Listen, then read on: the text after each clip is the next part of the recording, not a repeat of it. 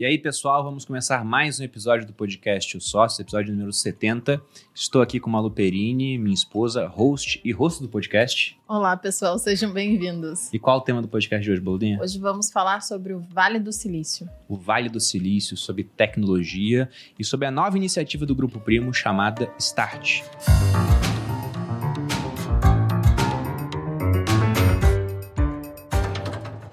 E para falar desse assunto, trouxemos aqui três pessoas de peso, conhecidos nossos, que trabalham aqui no Grupo Primo, estão à frente dessa iniciativa. Rodrigo Gianotto, pela segunda vez aqui no podcast. Não tem boleto, né? Ainda não. Você é a a gente está revendo isso. É. Acho que três é muito. Já falei isso várias vezes já. Mas eu pago um boleto, se precisar, conta comigo. Então, fechou. E, isso é que é Gosta sócio, tá vendo? Gosta É, sim, na verdade, eu já tô pagando, eu tô pensando É, aqui, então, né? Por isso. Gianotto possui mais de 10 anos de experiência na área de TI, para os leigos, tecnologia da informação. Sabe que você começou Diga. falando, ah, vamos falar sobre Vale do Silício, né? Que, é- que é o tema. E muitas vezes tem muita gente que não entende, nem sabe o que acontece lá. Não, a então vai a gente explicar, vai vai falar explicar. bastante sobre isso aí neste episódio. Posso acabar o currículo Pode, do Gianotto? desculpa. Ok. É que é grande, né? Então, o Gianotto possui mais de 10 anos de experiência na área de TI, é CTO do Grupo Primo, host do podcast Primotech e compositor de músicas nas horas vagas. Eu queria saber que horas vagas são essas, né? Quem ainda tem Ah. dois filhos. Acho que a última música que eu compus já tem uns dois anos já. Então as horas vagas, de fato, elas estão cada vez mais escassas. Entendi. Mas eu tenho dois discos gravados.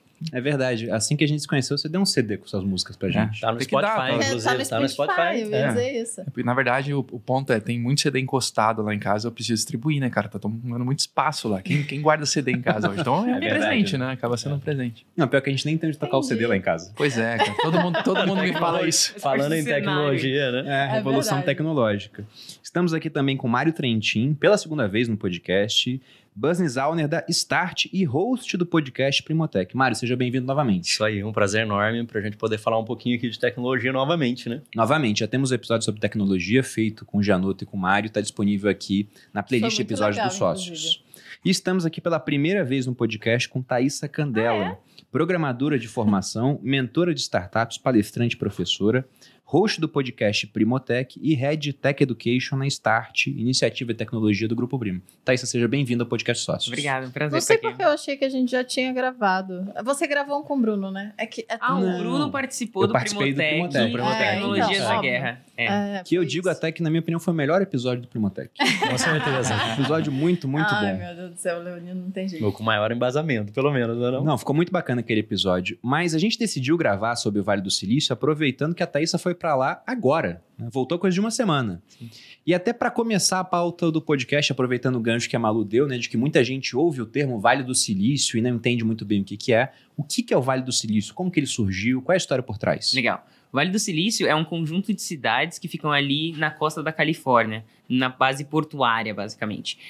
Bom, já conto um pouquinho sobre a história, mas por que vale? Porque silício, né? Vale é porque, de fato, a questão da altitude faz com que aquele ambiente seja é, recheado de vales. E silício é porque ali a gente teve o primeiro transistor, é um componente computacional, né, dentro dos nossos computadores, de hardware, que, como a gente fala, é, que foi feito com silício. Antigamente era feito com germânio, germânio, e foi pela primeira vez foi feito com silício ali no Vale do Silício, né? Que é esse conjunto de cidades. Então, o que, que é esse conjunto de cidades? Envolve é, São Francisco, Mountain View, Sunnyvale, Palo Alto, Cupertino, São Mateus, Santa Clara, enfim, é um monte de cidadezinhas que hoje a gente encontra ali Google, Facebook, Netflix, é, Apple, enfim, diversas dessas cidades. Grandes Só empresas tecnológicas. Exato, só que não era assim antigamente. Uhum. Na verdade, ali era conhecido pela agricultura, principalmente de ameixas. Nossa. Assim, há bastante tempo atrás, eu posso até pegar o, o ano exato aqui pra vocês, deixa eu dar uma olhadinha. Eu sei que fazem bons vinhos lá também, Na naquela Califórnia, na Califórnia, é isso aí. É, ó, no Por começo aí. do século XX, ali era conhecido pela agricultura, só que começou a acontecer. Teve tanto a questão da guerra, da, da Segunda Guerra Mundial, é, que levou muitas pessoas, muitos, ah, vamos dizer assim, toda a questão militar começou a ser levada para esse ambiente, principalmente por conta da questão portuária. E aí, quando você fala de um ambiente onde tem muita tecnologia de guerra, também precisa de muita tecnologia de rádio. Então, ali no Vale do Silício foi instalada a primeira máquina de rádio de comunicação. E várias outras coisas vieram posteriormente por conta disso. Como era um ambiente muito propício ali para tecnologia por conta das questões militares, e também tinha uma universidade chamada Stanford, que nasceu em 1800 e pouquinho, É, Stanford, ele, ele, ele teve uma grande mudança quando entrou um reitor, um determinado reitor, não lembro o nome dele exatamente, mas esse reitor começou a falar assim, olha, beleza, a gente precisa unir pesquisa com mercado, com indústria. Então, como que a gente consegue fazer com que as grandes empresas que têm essas máquinas, principalmente eletrônicas, parte de engenharia e pesquisa, ciência, como que a gente consegue disponibilizar isso para que empreendedores consigam criar negócios aqui? E esse, esse centro de pesquisa de Stanford mudou todo o jogo. Porque eles começaram a permitir que pessoas que não tinham acesso às máquinas pudessem, então, ter acesso a essas máquinas. E também, mais ou menos, assim, um pouquinho depois desse período, começou, então, os capitais de risco. Por quê? Porque uma startup, ela precisa de dinheiro, ela precisa de acesso, mas se ninguém investe nela, e, em geral as empresas não queriam investir porque é muito arriscado investir numa startup está começando, pode quebrar e tudo mais. É, enfim, foi uma, um conjunto de uma sequência de coisas que foram acontecendo e dali nasceu, por exemplo, a HP. A HP ela começou fazendo então hardwares, equipamentos de rádio de áudio, de transmissão de áudio. Depois ela então começou a servir o ambiente militar e posteriormente ela começou a criar aquilo que a gente conhece. Então a HP é até conhecida como uh, o berço, né, a primeira empresa que fundou o Vale do Silício e posteriormente vieram tantas outras, é, como Google, enfim. Então dei um overview, não sei se ficou muito claro. Assim. E tinha até uma bem claro. ótimo. Tinha até uma, uma, uma piada que rolava, a galera chamava de Valley of Death, né? De Vale da Morte, porque de fato era um boom ali da- dos anos 2000, ali começando muitas startups surgindo. E, cara, era o primeiro movimento de alguns grupos de pessoas começando a perder seu espaço no mercado de trabalho para computadores. Então, esse, cunho tecnológico também trouxe essa- um pouco dessa mensagem já de, cara, vai ter uma mudança grande e as empresas que estão dentro desse berço, de fato, o Vale do Silício é a forma mais fácil de explicar que é um, é um polo tecnológico, Uhum. né? onde estão os maiores líderes do, do mundo hoje em dia de empresas digitais e tudo mais. Mas tem esse, teve esse caráter também de, cara, a gente está passando por uma transformação no mercado de trabalho, onde as máquinas provavelmente vão passar a dominar é, certos, certos é, empregos. Né? É, mas é muito legal assim salientar que por mais que hoje a gente conheça o Google que saiu de lá, por exemplo, é, tudo começou com a parte de eletrônica, né? Uhum. Com os computadores, com os semicondutores, com os microprocessadores. Então, isso fez com que o Vale do Silício se localizasse, se posicionasse de uma forma diferente, principalmente pelas necessidades militares, navais. A NASA criou, é, não lembro exatamente qual que foi o ano, o centro de pesquisa, o Ames Research, é, deles lá também. Então, assim, começou a ter um conglomerado de pessoas, que eles chamam de aglomeração, de pessoas com alto potencial, é, vários talentos, porque Stanford está ali, depois a Universidade de Berkeley também, que está bem pertinho ali, questão de, sei lá, uma hora e meia de distância de Stanford. Então, se tornou um ambiente muito propício, ao Uhum. ponto de, nos anos 2000, quando teve a bolha das ponto .coms, todo mundo falou assim, eu preciso ter minha empresa lá dentro. Por quê? Porque é um ambiente propício. Tem né, você vai tomar um café, você vai jogar futebol, você vai jogar futebol com quem? Com o desenvolvedor da Apple. Você vai jogar. Enfim, então é um- era um ambiente muito propício para isso, mas sem dúvida ali nas- na- nos anos 2000, quando teve a explosão da bolha das .com. Deu uma diminuidinha, porque teve uma especulação muito alta, uma previsão muito alta, e diversas empresas chegaram a morrer nesse período, né? Porque tinha essa questão de capital de risco muito, muito investido, Perfeito. mas as empresas tiveram um retrocesso ali nos resultados Uhum. é, nesse período. É bem interessante essa pauta do Vale do Silício, né? Porque você falou de Stanford, por exemplo. Eu já vi uma estatística falando que se Stanford fosse um país e eles contassem o valor de mercado das empresas criadas pelos alunos como se fosse o PIB daquele país, seria o quinto país mais rico do mundo. Isso, lógico, vai mudando de tempos em tempos, mas a Califórnia em si tem muita força econômica e também Uhum. estaria entre os maiores países de PIB do mundo, se fosse um, um- um ambiente isolado, por conta das empresas de tecnologia que eles desenvolveram.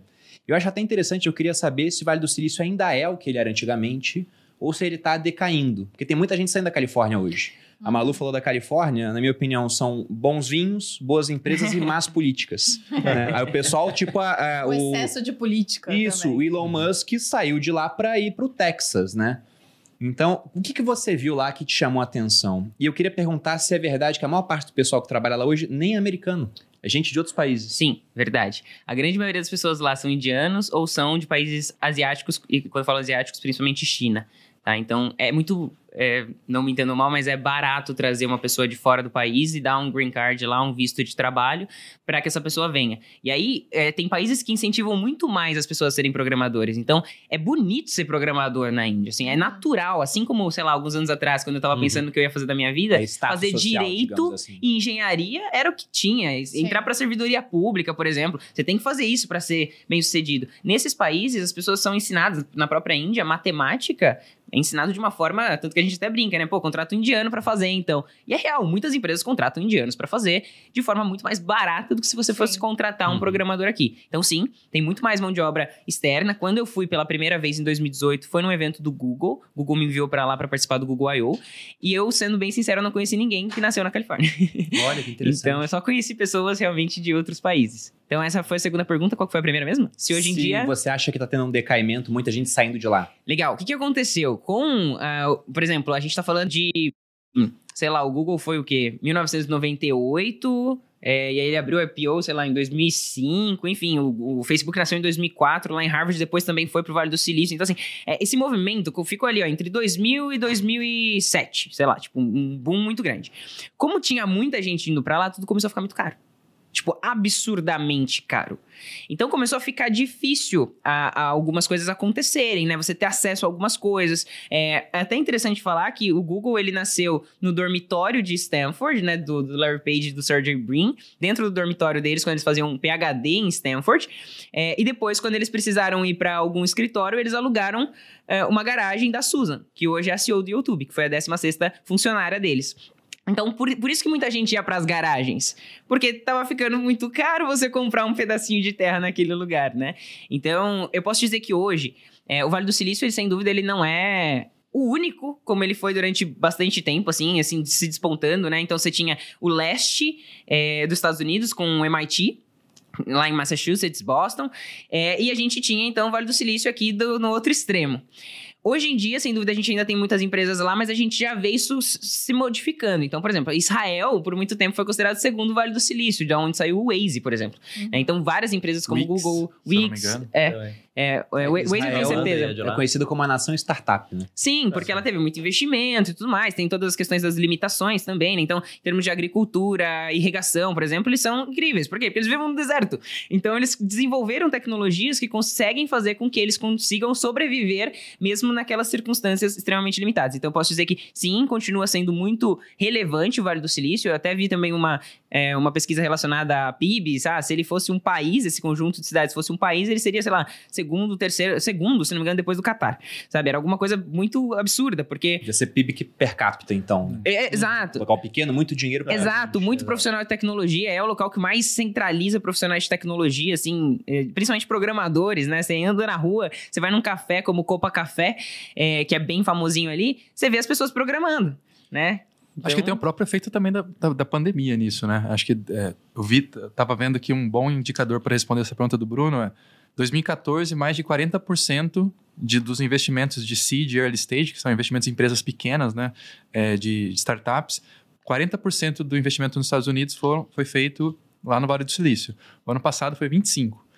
Só que não, não mudou o tamanho do investimento, pelo contrário. Tipo, ele, ele se manteve, cresceu até um pouquinho, absoluto, sim. só que aí foi pulverizando. Hoje você tem micropolos já dentro, do, dentro dos Estados Unidos, a Flórida, a própria Miami começou a Total, crescer Nova muito. York também. Nova York. É, e a gente tem a questão de que durante a pandemia muitas pessoas voltaram para suas cidades, para suas casas. Então, Uhum. é, eu fui em 2018, fui em 2019, centralização gigantesca. Fui agora, na semana passada, com o Thiago Negro. E as empresas, primeiro, várias das fechado. empresas, quando eu desenhei o roteiro, eu falei, pô, vamos lá no Google, como eu fui da outra vez, vou na Netflix, como eu fui da outra vez, beleza, vou conhecer o escritório, né, vou mostrar o escritório lá pro Thiago. Só que o que aconteceu? Eu entrei em contato com os meus amigos que trabalham lá e eles falaram assim: não estamos recebendo visitas externas. Por quê? Porque nem mesmo os funcionários retornaram. Agora a gente tá voltando, vai ser lá uma vez por semana, e muita gente não vai voltar mais. E são prédios gigantescos, caríssimos, né? Por conta do aluguel, caríssimo também. Sim. E levar pessoas pra lá também tem o seu custo, porque essa pessoa vai ter que comprar um local para, vai ter que alugar um local para morar ali, né? Enfim, o custo de vida também não é tão barato. Então tem, as- tem todas essas questões relacionadas a- ao, ao valor, né, de, de, de, de imóveis e tudo mais. Eu achei bem interessante esse levado da pandemia, já anoto pelo seguinte, né? Eu trouxe alguns livros aqui que durante o episódio eu acredito que eu vá citar, mas o primeiro deles que eu queria mostrar é esse: Os Inovadores. Foi escrito pelo Walter Isaacson. Ele também escreveu uma biografia muito boa do Da Vinci. Isso é o que o pessoal me diz, eu não cheguei a, a ler, mas gosto bastante é, da maneira como ele escreveu esse livro. E Os Inovadores eu comprei pensando, ele vai focar nas figuras, né? Mas não, ele focou na história do Vale do Silício. Mostrou a evolução dos computadores, a criação do transistor, a, a cunhagem da lei de Moore, né? Do pessoal da Intel, falando que o número de transistores de um chip dobraria a cada dois anos pelo mesmo custo, e foi o que realmente foi acontecendo. E esse livro foi escrito antes da pandemia. Então ainda havia muita centralização. E agora você disse, ah, tem menos investimento lá em termos percentuais, por mais que o absoluto tenha crescido, né? Mais gente está investindo, está é, direcionando capital para risco, mas isso é fruto da própria transformação tecnológica. Perfeito. Eu gosto sempre de citar naquela história dos 6Ds, do Peter Diamandis, que dá aula na Singularity University lá do Google, dá uma aula, se não me engano, uma aula aberta, inaugural, alguma coisa assim, mas sempre está lá. Ele diz que o processo de evolução tecnológica passa por 6Ds. E, na minha humilde opinião, falta um D nessa história. E a gente vai chegar lá, e até por conta da pandemia. Ele fala que o primeiro ponto é digitalizar uma experiência que ela é presencial, por exemplo. É o primeiro D. Só que o início do processo digital nunca é bom. Aí o segundo D seria decepção. É você olhar a primeira foto digital e ela toda pixelada, horrível, a ponto de você falar: nossa, essa foto aqui ridícula, tirada por uma máquina que pesa 4 quilos, nunca vai ser uma ameaça para câmeras tradicionais que revelam a foto. Foi o que a Kodak fez, inclusive, passando a patente para outras empresas. Eles criaram a máquina digital e não desenvolveram. Só que o digital evolui muito rápido. Como eu acabei de citar, a lei de Moore. Vai dobrando de velocidade muito rápido, muito rápido, processo é exponencial. É isso, de o número de transistores em um chip dobrar a cada dois anos. O processo digital é exponencial. Entendi. E aí, nessa exponencialidade, uma hora o digital fica tão bom quanto o presencial. E você tem o terceiro D, que é a disrupção. E é até por isso que é difícil para uma empresa tradicional ver o, aquele concorrente que vai disruptá-lo. Porque você está fazendo o seu, você olha para o lado, está vindo um cara com a experiência digital e você fala: Nossa, que bosta o que o cara faz, né? Tudo uhum. pixelado, curso online é uma porcaria, né? não dá para comparar com a experiência física. Você volta a olhar o seu, quando você olha de novo, o cara já te passou. Uhum. Uhum. Ele te disruptou, foi embora. E depois da disrupção, começam os outros 3Ds que é, se é digital, você pode desmaterializar. Em vez de ter todo mundo no escritório caro, lá em São Francisco, deixa um cara na Índia, outro no Brasil, outro na Argentina, né, um na África, e com isso você tem menos custo, porque você desmaterializou. Quando você tem menos custo, você pode cobrar mais barato. Você desmonetiza, é o quinto D. E quando fica mais barato, mais gente tem acesso, você democratiza. O Peter Diamandis para aí. E agora eu assumo, falando do sétimo ah, D. Você tá usado. Eu tô usado. eu tô usado. sétimo D. O sétimo D seria a descentralização. Porque não é só o que você vai consumir que agora está é, democratizado. Os próprios meios para se produzir tecnologia estão cada vez mais democratizados. É cada vez mais fácil você começar dentro desse mundo, né? Uhum. Sim, e, e, e, isso que você falou é tão precioso, porque a gente foi recebido pelo vice-presidente da PayPal dentro do escritório deles na semana passada, o Frederico. E quando a gente perguntou... Brasileiro ele? Não, não, não, não é brasileiro. Ele é de algum país aqui da América Latina, fala língua espanhola, mas com a gente ele estava falando em português. E aí ele estava falando exatamente, a gente perguntou, e aí, quais são os principais desafios, né, que vocês estão enfrentando atualmente? Porque o PayPal foi uma das... Só, só contextualizando, né? O PayPal foi uma das primeiras empresas a permitir que você fizesse pagamento online, vamos Sim. dizer assim. E de lá saíram é, o que a gente chama de PayPal Máfia. Então, o Elon Musk fez parte dos primórdios, quando tudo era mato. Criador, os criadores do LinkedIn, os criadores do YouTube, que depois foi comprado pela Google. Então, assim, muito, é, a PayPal Máfia é meu, pessoas que tiveram lá no comecinho, antes dele ser comprado pelo... pelo pelo eBay, não, não lembro exatamente, que, eu acho que foi eBay. É, eles fundaram empresas sensacionais depois, né? Então o pessoal uhum. fala que essa galera é a máfia do PayPal. Então ele falou o quê? Ele disse que o principal desafio que eles têm hoje, ele começou a mostrar assim, até com tristeza, sabe? Então, esse prédio aqui inteiro era para reuniões presenciais. Tá vazio. Tem dois, sei lá, é, ambientes para conferências, centro de convenções, tudo mais. Ele falou assim: e a gente está vendo o que, que, a gente vai fazer com esse ambiente, porque agora a gente tem um desafio de manter a nossa cultura no remoto, que é uma coisa que várias empresas brasileiras também estão passando. Sim. Porque não é simplesmente. Eu trabalhei quatro anos remoto antes de estar aqui no Grupo Primo. E não é simplesmente você levar a cultura do presencial para o remoto. É você construir uma nova cultura, né? Aqui mesmo a gente tem algumas pessoas remotas e, pô, como que a gente faz com que o híbrido funcione, que a pessoa não fique de fora de uma conversa de corredor, enfim. Então eles estão passando por essa, por essa dificuldade. Eu tô comentando isso porque vocês falaram dessa questão do remoto, da descentralização, mas ela não é trivial. Não é porque é, uma- é um PayPal da vida que tá lá no Vale do Silício que vai ser tipo assim. É, é, tem uma necessidade realmente de reaculturamento. É complexo. Bom, entrando agora até dentro dessa questão do diferencial do Vale do Silício. Ele ficou muito famoso. Muita tecnologia foi criada lá e vários bilionários surgiram do Vale do Silício. Vocês têm histórias interessantes sobre empresas que passaram por essa jornada? Que você viu lá, por exemplo, Uhum. que estudaram à parte, ou que são casos famosos no mundo da tecnologia? Acho, eu acho que o Google é uma dessas, né? Como eu falei, nasceu em 1998, dentro de um dormitório. É, e o propósito desses dois estudantes era organizar as informações do mundo. Né? Era permitir com que nem só a gente já tinha ARPANET. Coisa, né? Achei assim, super Pouco modesto. Né? É porque há pouco tempo tinha nascido o ARPANET, que foi o antecessor da internet, né? Onde as pessoas podiam se comunicar, só que dentro de- apenas das universidades. Depois se tornou algo que permitiu com que outros seres humanos normais... Mas, poxa, a gente tá falando de pouquíssimo tempo, as pessoas não tinham acesso ao computador. Uhum. É, o próprio o, o- o iPhone, ele tem 15 anos e o Android tem 13. É, e o Google tinha grandes concorrentes naquela época. né? Enormes. Se eu não- é, Alta Aqui no Brasil tinha, inclusive. Não lembro. Eu ia falar enciclopédia. Ah, Eu usava o KD. É, o KD. O KD, Tinha, né? é. Cadê? Eu falaram, usa o Google. Ah, por que você tem o KD? É. Eu vou usar o Muito Google. melhor. Exato. Então eles, eles queriam eu organizar as informações do mundo e depois eles se tornaram o que eles são hoje, né? Que a, a, a holding é a Alphabet, onde tem várias empresas ali embaixo, enfim. Mas é, esse eu acho que é um, é um case muito interessante, né? Que falam que saiu da garagem, né? Justamente, enfim, aquela história da questão da, da garagem da Susan. A gente esteve lá na garagem, né? Conhecemos aquele ambiente. Tem a própria Apple, que também nasceu na garagem do Steve Jobs, da, da, da, da- casa que ele nasceu, que ele cresceu. É, a gente também esteve lá. É, Aquela sede da Apple bonitona nova, que parece uma nave, é lá? É lá, a gente foi no Apple Park Center, é um complexo na frente do Apple Park. Então tem, ah, por sinal, aquele vidro ele foi, ele foi eles criaram, isso é interessante. Ah, lá na- uma, uma tendência muito grande das empresas do Vale do Silício é verticalizar, ou seja, eu preciso de alguma coisa, ao invés de contratar uma empresa terceira, eu crio aqui dentro. Então eles criaram uma empresa de vidros para conseguir fazer com que é, Nossa, que eles criassem aquele Apple Glass. num único vidro. Aquilo lá é num único vidro. É o único vidro? É um único vidro. Não foi colado, assim, não foi remendado, sabe? É um único vidro e eles construíram uma empresa só para conseguir fazer com que isso acontecesse. Então, essa é uma tendência muito grande. Eu tive a oportunidade de bater um papo com um desenvolvedor da Tesla também.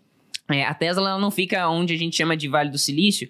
Então, sei lá, para quem tá. É que tem gente que vai estar ouvindo, né? Então, é, pensa num. Olha para o seu celular, por exemplo, né? Vamos pensar que a costa aqui à direita, toda a costa à direita é o Vale do Silício.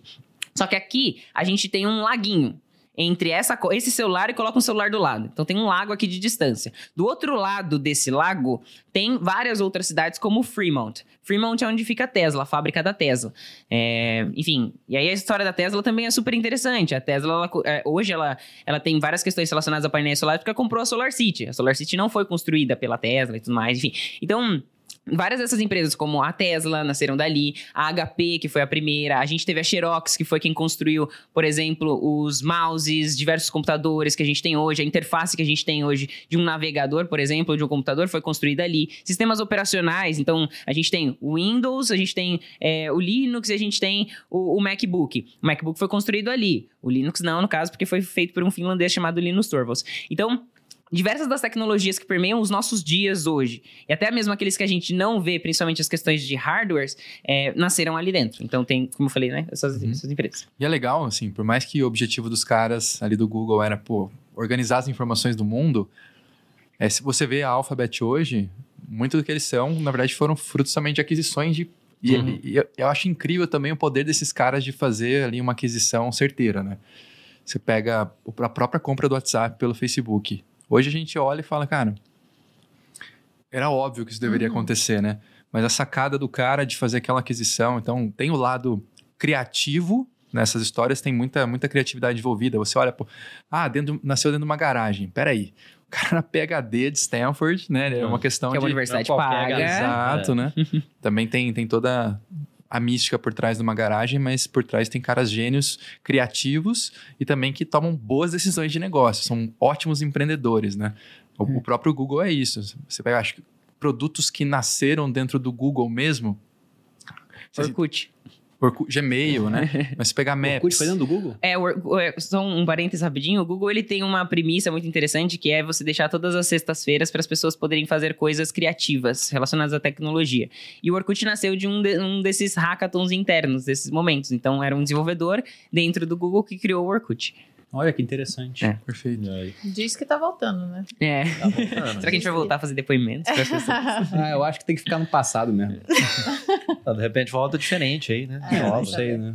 Porque O morreu por um motivo, o né? Se voltar igual, não sei se vai ser a mesma coisa. Mas eu anotei alguns pontos enquanto vocês estavam falando, coisas que eu acho muito interessantes nos Estados Unidos em si, e mais especificamente nessa região do Vale do Silício. Você citou os criadores do Google, Larry Page e Sergey Brin. O Sergey Brin é russo. Hum. Você citou a Tesla, né? Um o Elon Musk como. CEO. Sul-africano. Na verdade, a gente vive hoje num mundo onde a pessoa mais rica do planeta é um africano. Isso é, é uma revolução, né? Comparado às outras épocas. Isso não aconteceu. E por que que isso é possível dentro de tecnologia? Porque os caras, como você disse, alocam bem o capital, mas tem um poder de escala muito grande. Tem até coisas que você fala, nossa, era óbvio que ia dar certo, né? E eu não sei se é óbvio, acho que é mais óbvio depois que acontece. Porque, Uhum. por exemplo, você falou da, da compra do WhatsApp, mas eu lembro do caso da compra do Instagram. Quando o Mark Zuckerberg comprou o Instagram, nos idos de 2013, ele pagou um bilhão e a empresa tinha 30 funcionários. Era coisa assim, Uhum. e todo mundo, nossa, um bilhão, né? E aí ele pegou uma rede que era só de foto, ele botou um monte de comentário, ele botou os stories, né? Copiando o Snapchat, ele botou Reels agora pra É, competir eles tentaram com o TikTok. comprar o Snapchat antes, né? Tentaram, É. tentaram. E aí tem um ponto interessante nisso também. Porque ele tentou comprar o Snapchat por um bilhão. Aí o cara não quis vender. Aí depois ele criou o- os stories, o Snapchat começou a cair de preço. Todo mundo, seu burro, você não vendeu. Agora não o Snapchat vale saber. 40 bilhões hoje. É, a gente tava vendo ontem. É, aqui no Brasil ninguém usa quase, né? Nos Estados Unidos bomba do mesmo jeito. Assim como aqui no Brasil a gente usa muito o WhatsApp, nos Estados Unidos não, muito. não. Pois é, o pessoal não usa porque lá o SMS já era gratuito. São coisas particulares.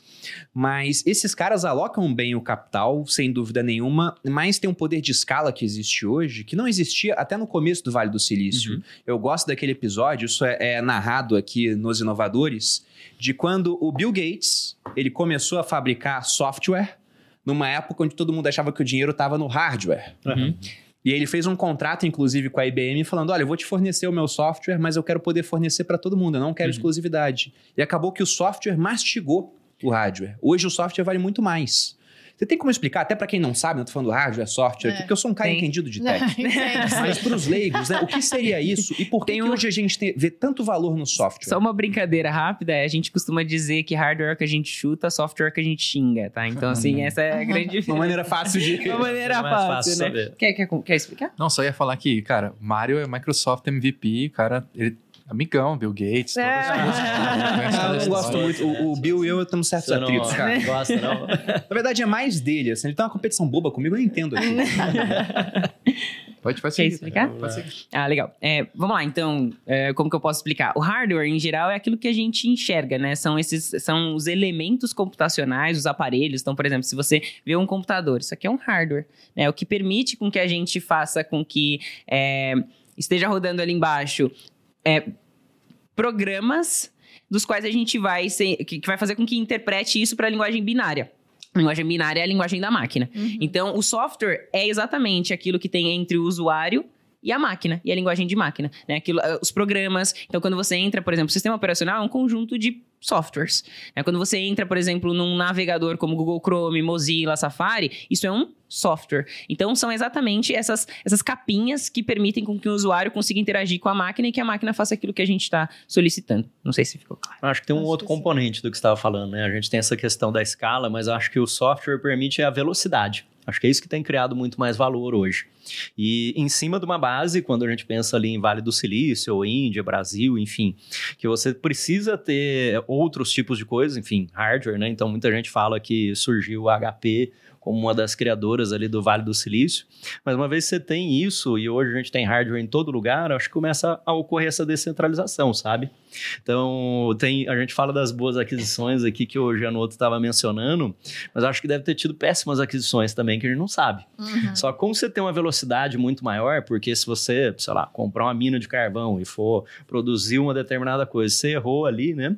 A gente até na engenharia fazia cálculos da parte de petróleo, você errou alguma coisinha, por isso que tem milhões de simulações, você errou uma coisinha ali, você já enterrou bilhões, cinco anos para frente, sem volta.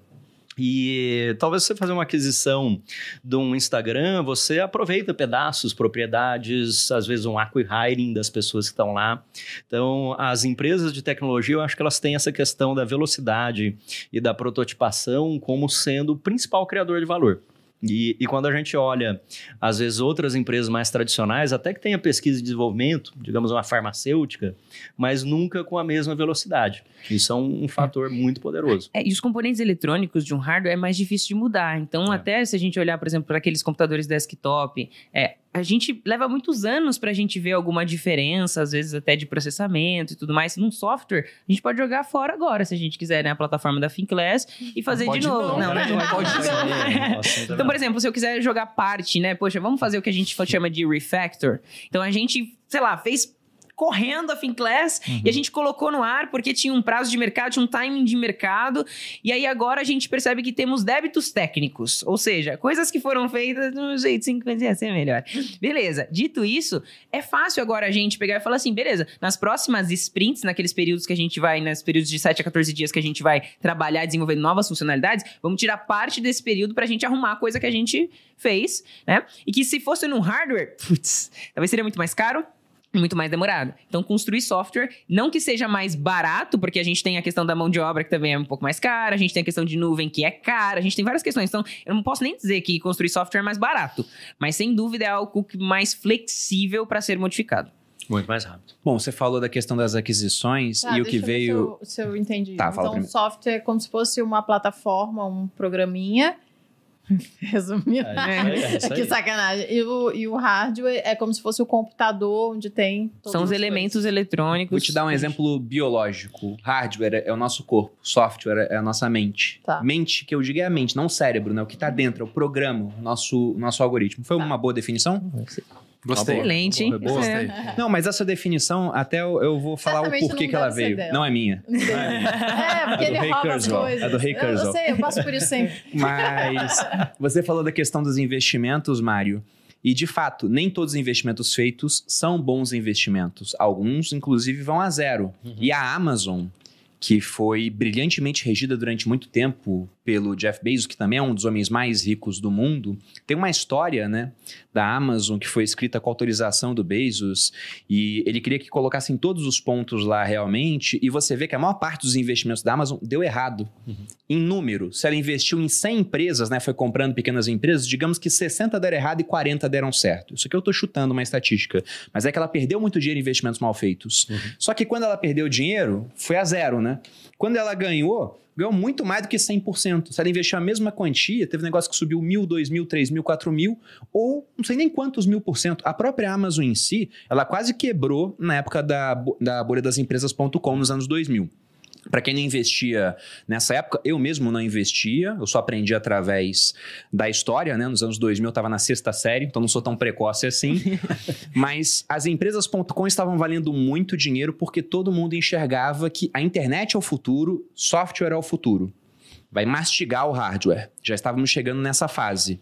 E aí os investidores começaram a pagar cada vez mais caro para ter um pedaço nessas empresas que poderiam virtualmente dominar o mundo. Uhum. Você vê o Google, ele é praticamente um monopólio. Uhum. Quem aqui que está assistindo o episódio usa outro mecanismo de pesquisa é muito raro. Uhum. E não porque o governo falou, ei, por bem manda o quê, todo mundo só usa o Google. Que não. É melhor. É porque é melhor. A gente gosta de usar o Google. Então, toda empresa de tecnologia pode ser escalável o suficiente para ser a única a fornecer um serviço pela vontade do consumidor. O pessoal pagando muito caro nisso. Uhum. E essas empresas não davam lucro. Elas estavam sendo avaliadas pelo número de page views, muitas vezes, né? Ah, quando é que você vai dar de lucro esse ano? Esse ano nada, mas eu pretendo ter um milhão de visitas no site, né? Uhum. Por mês. E aí, uma hora, os investidores se deram conta de que isso aqui está esticado. E que hora foi essa? Quando os juros da economia começaram a subir. Uhum. Movimento parecido com o que acontece tá hoje. Agora, né? Exatamente. Aí várias empresas caíram, muitas deixaram de existir, porque eram empresas que não geravam caixa e precisavam de mais dinheiro dos investidores para que elas continuassem funcionando. E uma coisa é você financiar iniciativa de risco quando os juros estão baixos. Outra é quando, por exemplo, você pode ganhar um dinheiro bom para simplesmente emprestar seu dinheiro para o governo ou colocar numa renda fixa de um banco interessante. Várias quebraram e a própria Amazon quase quebrou. Ela chegou a ter suas ações negociadas por 8 8 dólares. Né? E hoje é uma empresa trilionária. Vou até olhar o valor da ação nesse momento para falar para vocês depois que eu passar a palavra. Mas eles não quebraram porque eles pegaram crédito pouquíssimo tempo antes do estouro da bolha. E teve inclusive analista falando que a Amazon ia quebrar. E no mercado financeiro é interessante, né? Porque muitas vezes a profecia pode se tornar realidade se muita gente acredita nela. Uhum. Porque se você vê lá, a Amazon vai quebrar, é o Jeff Bezos bate na tua porta e fala, eu preciso de dinheiro. Você Não, pensa, pô, vai, vai. quebrar, não vou te dar dinheiro, não vou te dar dinheiro. Tanto que o Jeff Bezos perseguiu esse analista. Ele foi atrás do cara. né? Ele foi lá tirar satisfação, falou, que história é essa, não sei o quê. Né? Porque poderia realmente quebrar, mas não quebrou. Mas foi quase. Foi quase, inclusive. né? E quando eu falei da ideia do software e, e do hardware, eu tirei desse outro livro. Desse cara chamado Ray Kurzweil. O nome do livro Era das Máquinas Espirituais. Quem me emprestou foi o Monkey, do perfil Monkey Stocks. né? Trabalha aqui com a gente. E nesse livro, por que esse título? Porque ele fala que a próxima etapa da evolução não vai ser baseada em carbono, né? Nós. Vai ser baseada em silício. Nós seremos capazes de criar máquinas inteligentes. É essa a ideia dele. E escreveu esse livro aqui nos anos 2000. E agora a gente está em 2020 e muita coisa que ele falava sobre hardware, por exemplo, está se provando realidade. Ele dizia que a gente chegaria num novo paradigma da computação que tornaria a lei de Moore obsoleta. Porque ele fala que, olha, o chip vai ficar tão pequeno que não vai dar para reduzir mais da maneira que é hoje. Vai ter que ser um outro tipo de computação quântica, alguma coisa assim. E ele fala que a gente criaria essas máquinas. Ele começa a falar de programação. Eu não sei nada de programação na prática, mas quando eu olho para um programador, eu penso: esse cara no universo dele, ele é Deus. É, mas é. Fora do Ele sai criando as coisas. Ele tá criando, sabe aquele negócio? No início era o verbo? É exatamente isso. O cara ele começa a criar, ele cria um mundo de programação. Eu queria que vocês falassem um pouco sobre isso, né? O que, que é, o você programador faz? Você tem que se inscrever na Start, né, meu? Já, já faz o pitch aí. Aprender a programação, não sabe nada de programação, agora é a hora. Então, vamos clica falar no disso. link aí, é, vamos falar disso, né? Aproveita aí, clica no link, tá com o QR Code aí. Não, mas o que que faz o, Code? um programador antes de da Que que pessoa faz um saber o que que ela tá entrando, né? O programador é quem Vamos constrói o software, Sim. que é aquilo que a gente xinga, brincadeira. É, É o, software- construtor de mundos. é o construtor ele, ele é de Um Deus conjunto de instruções, é isso aí. naquele mundo. Basicamente, é, voltando para aquela explicação do hardware do software, a máquina ela não entende quando a gente fala para ela. Oi, tipo, ela não entende nada que a gente fala, ela entende 0 e 1, um, que é o que a gente chama de linguagem binária. E aí, com o tempo, muito, muito também por culpa do Vale do Silício, foi se construindo formas de falar com o computador de maneira que seja mais fácil para os humanos, porque 0 e 1, 0 e 1, 0 e 1, tipo, é bem complicado, né, de você ficar traduzindo isso. Então, disso foi criada uma linguagem chamada Assembly, que é considerada uma linguagem de baixo nível, que a gente chama, que são linguagens mais próximas da linguagem de máquina, mais próxima do, do binário. E aí a gente tem as linguagens de mais alto nível, que são linguagens que abstraem diversas coisas. Então, quanto mais baixo nível, mais instruções eu preciso dar para o computador Tá. de alocação, desalocação de memória e tudo mais. Quanto mais alto nível, mais coisas ela faz pra gente. E aí a gente tem as palavras reservadas. Então, a gente escreve em geral em inglês nas linguagens de programação, como JavaScript, Java, Python. Então, a gente escreve palavras. Então, é uma linguagem de programação é um, quase que um idioma, praticamente, com a sua própria gramática, com as suas próprias palavras, com o seu próprio vocabulário. E que através de uma estrutura que a gente chama de algoritmos, então uma sequência lógica de comandos para o computador, ele vai fazer aquilo que a gente está pedindo. Então, o programador e a programadora é quem, através das linguagens de programação, diz para o computador aquilo que ele precisa fazer e constrói os tais softwares. Então, tudo aquilo que a gente usa, seja um aplicativo de celular, seja o YouTube que as pessoas estão assistindo, tem algoritmos e tiveram programadores para construir isso. Não é apenas programadores, tem diversas outras áreas envolvidas nisso, né? A gente tem infraestrutura, segurança da informação para não ser atacado, né? A gente tem é, o designer é, de experiência que pensa na melhor experiência para o usuário, tem o designer de interface que define como vai ser, se vai ser vermelho, se vai ser azul, se vai ser do lado, se vai ser em cima, se vai ser embaixo. Mas os programadores são aqueles que dão vida para aquilo que foi definido pelos outros papéis. É, e o que vem acontecendo no mundo também, acho que a, a Thay contou bem um pouco da história da, da- das linguagens e tudo mais. Mas fato é que a gente está indo cada vez mais para o alto nível, Malu. Que é. Tem iniciativas, a gente até falou disso no outro podcast que a gente fez. Tem iniciativas que a gente chama de low code, ou às vezes. Low code é pouco código, né? A Malu já Ou tinha o site dela no code. último episódio, né? né? Quem usa o Wix aí, por exemplo, está dentro de uma plataforma, ou quem usa o WordPress, está dentro de uma plataforma que, no fim, existem programadores que escreveram um sistema no qual as pessoas podem mexer caixinhas, montar sites, mas por trás daqueles movimentos de caixinha tem novos códigos sendo gerados para que o software converse com o hardware no fim, né? Ali. E, e- e é isso, o algoritmo ele nada mais é do, uma- do que uma série de condições. Então, ah, um formulário de login. Coloco o usuário, coloco a senha. Se daí, puta, na hora que isso vai para o software vai conversar com a máquina e fazer essas interações, ele, ele tem um banco de dados que ele valida se aquela senha está correta, se não está. Então, se a senha estiver correta, faça tal coisa. Se a senha estiver errada ou se não estiver correta, faça outra coisa. Então, é uma série de comandos, condições, né? se, não, se, né? que é esse ponto que a gente está falando, isso é uma concepção de um algoritmo. E tem N linguagens né, computacionais que, que putz, existem no mercado ele mesmo, existem muitas. Pra algumas solucionar é, problemas para solucionar os mesmos problemas. É. Então é um pouco uma questão de gosto também da E pessoa. vai se criando novas linguagens, como, por exemplo, se criam novos idiomas. Sim. Sim. É, as linguagens elas foram criadas com propósitos específicos. Hoje a gente pode dizer que, assim, as principais linguagens de mercado solucionam os mesmos problemas, porque elas vão ficando cada vez mais Exato. poderosas. Então, por exemplo, o JavaScript, assim, praticamente todos os sites, né, tem é, o básico de todos os sites é HTML, CSS JavaScript, uma linguagem de marcação, uma linguagem de estilo e a linguagem de programação que dá o comportamento é, para a sua tela, né? Quando você clicar num botão, dele realmente fazer alguma coisa e não ser só um botão que você, enfim, que não faz nada. Então, essas tecnologias, elas foram criadas, essas linguagens foram criadas com propósitos específicos. O JavaScript foi criado em 10 dias. Em 10 dias, assim, a linguagem não era lá muito legal, tanto que as pessoas, a gente até zoava o JavaScript há um tempo atrás. Mas a linguagem foi evoluindo e, e principalmente porque a gente, dentro do universo de tecnologia, de programação principalmente, a gente tem um senso de comunidade muito grande.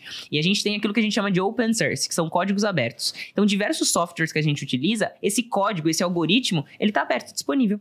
Sim. Linguagens são criadas, às vezes, por várias pessoas ao redor do mundo, que às vezes nunca nem se conheceram.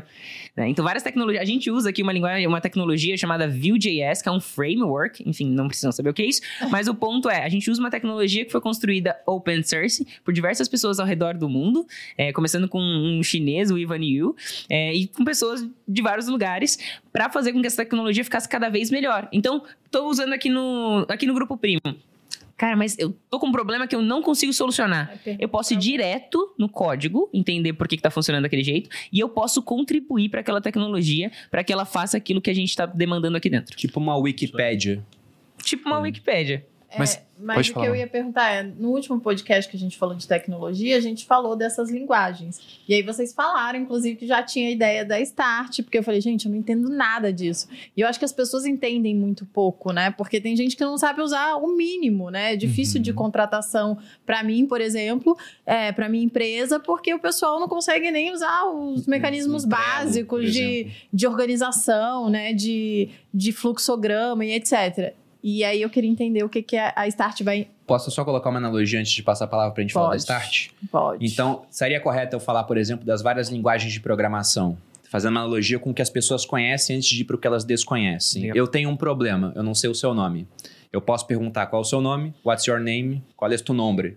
Uhum. Três linguagens diferentes para resolver um Hum. problema. Qual é seu o nome? francês? Eu sou francês, Ele né? Né, Eu posso mandar em outros 10 idiomas, tá? Mas eu quero ganhar tempo aqui no podcast. Seria uma forma de fazer analogia. Exatamente, sem dúvida, sem dúvida. Em geral, eles utilizam a língua inglesa, né? Não tem essa que é variação a por mais idioma.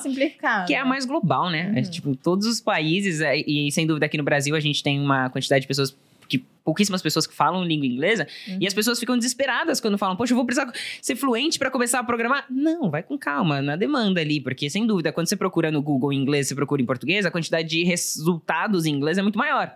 né? Então, assim, vai aos pouquinhos que você vai conseguir. Mas sem dúvida, as palavras reservadas são em inglês, então, while. Enquanto estiver fazendo alguma coisa, eu tenho um loop acontecendo. É while, não é enquanto. né? Então, Uhum. é a língua inglesa, só que sem dúvida é isso que acontece. A gramática muda, a sintaxe muda, é, a forma com que ela é processada por baixo dos panos muda muito de uma linguagem para outra, né? Onde ela tá rodando, como ela roda, se ela é interpretada, se ela é compilada, enfim, tem algumas particularidades que isso aí são mais computacionais, falou. É, e acho que um ponto para deixar claro, a construção de linguagem, embora a gente tenha linguagens sendo construídas todos os anos, não é uma tarefa simples, tá? Então, o que acontece num caminho natural de uma pessoa que busca aprender desenvolvimento de software, ela aprender uma linguagem já existente no mercado, até porque se ela pegar, é, ela não, é muito complexo, a gente está falando de, é, putz, teoria de, enfim, compiladores, etc. Então, geralmente ela pega uma que já está comum, e a gente sempre recomenda que ela pegue uma das que as empresas mais usam. Então, tem lá um, um ranking das linguagens mais utilizadas.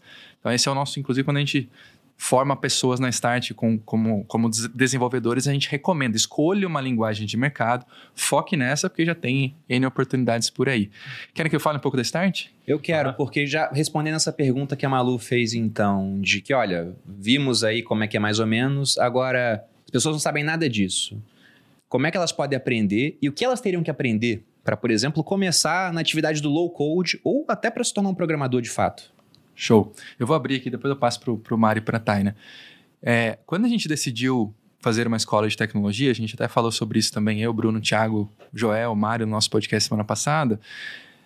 A primeira, a- o primeiro motivador foi, cara, isso, isso é importante para o país, tá? Então, a gente entende que existe um déficit enorme de profissionais na área de tecnologia e a gente, como a gente tem essa audiência muito querida, né? A gente fala com 20 milhões de brasileiros todos os meses, a gente falou, cara, a gente quer fazer parte desse desenvolvimento estrutural da sociedade brasileira. A gente entende que tecnologia não é mais uma opção. Tecnologia é uma necessidade.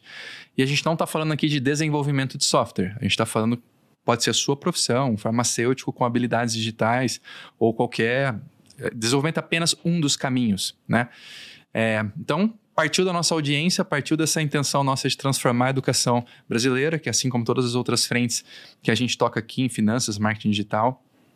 E aí a gente montou uma plataforma, o nome dela é Start, exatamente com esse propósito. Nosso público é um público não tech, ou um público que quer desenvolver suas habilidades digitais, ou já entendeu o que ele quer, de repente, pô, quero seguir na carreira de desenvolvimento. A gente construiu trilhas muito para iniciantes, para que ele vá trilhando e assim, dia após dia, vai, vai melhorando suas habilidades. Então é muito legal. Então, é, uma, uma coisa que me orgulha muito, né? Desse, a gente lançou semana passada, a gente já tem uma série de, de, de, de alunos ali aprendendo. A gente tratou de cuidar com muito carinho, que é era uma deficiência do mercado, de quando as pessoas chegam para aprender tecnologia, elas logo são apresentadas ao universo de código. E não necessariamente elas estão prontas para aquilo. Então a Start, assusta eu penso, é, né? a Start recepciona as pessoas com o curso que eu gravei, que foi uma decisão nossa, coletiva, que apresenta como uma empresa digital funciona, quais são todas as possibilidades de carreira. Então a gente abre o capô do Fusca do Grupo Primo, é até um case dentro do Grupo Primo, onde a gente vai apresentando as profissões, trazendo esse contexto. E ao final do meu curso, ela escolhe uma jornada para seguir, e pode ser uma jornada. Nesse começo, a gente preparou jornadas de back-end. O que que é back-end? É o desenvolvimento mais de aplicações. Então, pensa, a forma mais fácil de entender back-end, vou falar do front-end também, é pensa numa tela de login. Está na frente do seu computador, você está vendo um formulário de login. Aquilo é front-end. A partir do momento que você apertou o botão, falou, quero logar. Essa requisição que está indo para o servidor é o back-end. Então, são modalidades de desenvolvimento diferentes. Então, a gente tem essas duas trilhas e a gente também trouxe uma, uma trilha já né, nesse início, que é uma trilha de habilidades digitais, onde ele vai aprender gestão de tarefas, vai aprender um pouco de low-code. Então, tem N frentes que, inclusive, que o Mário capta- faz, é o capitão dessas frentes de habilidades digitais, né? E, tá, se quiser acrescentar algum ponto, Quer, quer trazer algum ponto primeiro, Mário? Acho que é legal, assim, trazer esse- essa parte mais simples. São instruções, no final das contas, né? E a gente pode ter tanto instruções mais complexas para o nosso computador, celular, enfim, funcionarem, quanto coisas mais simples. E eu acho importante desmistificar para essas coisas mais simples, porque você usa o Excel, por exemplo, né? que não é uma linguagem de programação, isso tem fórmulas. Então você começa a pensar num pensamento lógico ali, como você vai usar isso. Muita gente usava um banco de dados Access, por exemplo, no passado. Enfim, você tem um probleminha ali para você resolver, e acho que esse é o primeiro passo da gente conseguir ter o pensamento lógico. E aí, a partir disso, entender um pouco das tecnologias existentes para você buscar aquilo que vai te ajudar no momento. Acho que era até um pouco do que a gente falou no Uhum. podcast passado, né? Sim, sim. Porque às vezes a Malu fala, poxa, não entendo ali da tecnologia, mas no final das contas você sabe o que precisa e foi isso que levou você a conseguir contratar as coisas, né? Eu preciso de um, um formulário ali para a pessoa que vai colocar o endereço para enviar alguma coisa, enfim. Então, saber que existem essas soluções tecnológicas, acho que até no podcast da segunda-feira você falou isso, né? Quando você criou, acho que o pagamento da, Sim. de eventos, né? Fazia palestra só de colocar uma página de pagamento Exato. automatizada, vendeu tudo em menos de 24 horas. O pessoal que não fazia isso demorava dias para vender. já é no mínimo o uso da tecnologia. Então, esse uso da tecnologia acho que é onde a gente está muito atrás no Brasil. E, e aí vem a questão da educação, que forma pessoas que desenvolvem isso para que outras pessoas possam usar, mas que também traz essa habilidade digital, que aí é usar uma coisa pronta. Então, quando você falou de Trello, enfim, usar Monday, Teams, qualquer coisa assim, não é, vamos dizer, né, um aprendizado de criar tecnologia, mas sim de usar a tecnologia. Então, tem duas coisas: a gente poder usar a tecnologia melhor, isso está dentro da Start também, e desenvolver, começar a formar pessoas que estão entrando aí do zero a criarem tecnologias, seja como desenvolvedor de software, dados, design e as outras carreiras também. Acho que o grande diferencial, existem alguns diferenciais na Start em relação a diversas outras. A gente teve, por exemplo, no, em 2019, uma crescente muito grande de escolas de programação uhum. e de uhum. profissionais de tecnologia começaram a criar seus próprios cursos. Por quê? Porque é fácil criar curso, né? Abre lá o Hotmart, sobe os vídeos, tipo, tá vendendo. É, é fácil. Então a gente teve um boom muito grande, muitos canais de tecnologia grandes. A gente tem o Código Fonte aí com 500 mil, a gente tem Guanabara com um milhão de, de inscritos no canal dele. Então a gente teve um boom muito grande nesses últimos dois anos, principalmente, dois, três anos. É, e aí, beleza, então é mais uma escola de programação, né? Mais uma escola que ensina tecnologia para as pessoas? Não. Eu acho que o, além da gente ter uma produção cinematográfica que faz com que, sem dúvida, a jornada seja mais agradável, né? Você tá vendo é, uma imagem pixelada, é muito ruim, né? Se você não tá conseguindo ouvir direito, é muito ruim. Então, a gente usa tudo aquilo que a gente tem de recurso aqui para Finclass, para Stage, também para Start. Mas a gente tem professores muito diferenciados. Então, para a gente tem a Letícia Tiveron, por exemplo, que é uma Solutions Engineer no Facebook, na Meta. A gente tem pessoas que são... A gente tem o nosso CTO, por exemplo, né? Uma pessoa que é, tem muitos anos de experiência para compartilhar com as pessoas que estão lá dentro. Então, a gente escolheu a dedo. A gente não está preocupado em ter volume de instrutores mas ter os melhores instrutores, uhum. com didática, com uma boa comunicação. Então, assim, é um, é um combinado difícil de achar, né? Sim. Uma pessoa tecnicamente incrível, que se comunica muito bem, que tem uma didática, né? Pra gente construir junto os roteiros, fazer a gravação e tudo mais. É, outro ponto super importante, que para mim é o mais importante de todos, é ser acessível. Então, quando é, eu trabalhei numa aceleradora de startup, eu era a pessoa responsável por ajudar as startups a usarem tecnologia. E foi muito louco para mim, porque eu, eu tinha acabado de deixar de ser programadora para ser uma IT strategy. E eu comecei a ver que dentro de uma startup, por exemplo, tinha uma pessoa de marketing e uma pessoa de administração. E ela queria contratar um desenvolvedor sênior. Aí eu falei, então, aí você tá assim, no momento de validação do seu negócio. Tipo, você não precisa contratar um desenvolvedor sênior agora. Não, porque a gente precisa ter voucher da Amazon. A gente precisa de nuvem. Não, você não precisa de nuvem. Não, a gente tem que ter blockchain na nossa startup. Eu falei, você nem sabe o que é blockchain, cara. tipo, e eu comecei a perceber, eu fiquei desesperada nessa época. Porque eu falei, peraí, tem um abismo entre quem é da área de tecnologia e a tecnologia e quem precisa dela. Aquela startup precisava da tecnologia para conseguir fazer crescer e escalar o seu negócio. Mas ela não tinha nem validado a ideia dela ainda. Uhum. Ela, nem, ela não precisa de escalabilidade. Startup no começo não precisa de escalabilidade, gente. Não tem nem usuário. Como, como você vai pensar em escalar? Você vai uhum. gastar grana pensando em escalabilidade quando você não tem nenhum usuário? Escalabilidade quando você já está numa fase de crescimento. Então eu comecei a perceber isso e eu falei assim, cara, acho que tem um espaço para mim no mercado, que é ser essa ponte, né? Ser, tipo, eu até brinco, né? Ser diplomata da tecnologia. Ajudar as pessoas a entenderem o que está aqui desse lado, aquilo que a gente constrói. E a Start é exatamente essa ponte, sabe? Eu vejo que. É, eu tô muito feliz até de fazer parte. Quando a gente, eu falava com cada um dos instrutores, eu falei assim: minha avó tem que entender. Se minha avó não entender isso aqui, isso é nossa premissa. não serviu. Não tá servindo. E a gente fez a live de boas-vindas há dois dias atrás. E, gente, tinha médico, tinha gente da área contábil, engenheiro mecânico, tinha enfermeira, tinha pessoa que, tipo, não tem informação nenhuma. Teve gente falando assim: eu só tenho ensino médio, eu posso aprender a programar? Pode.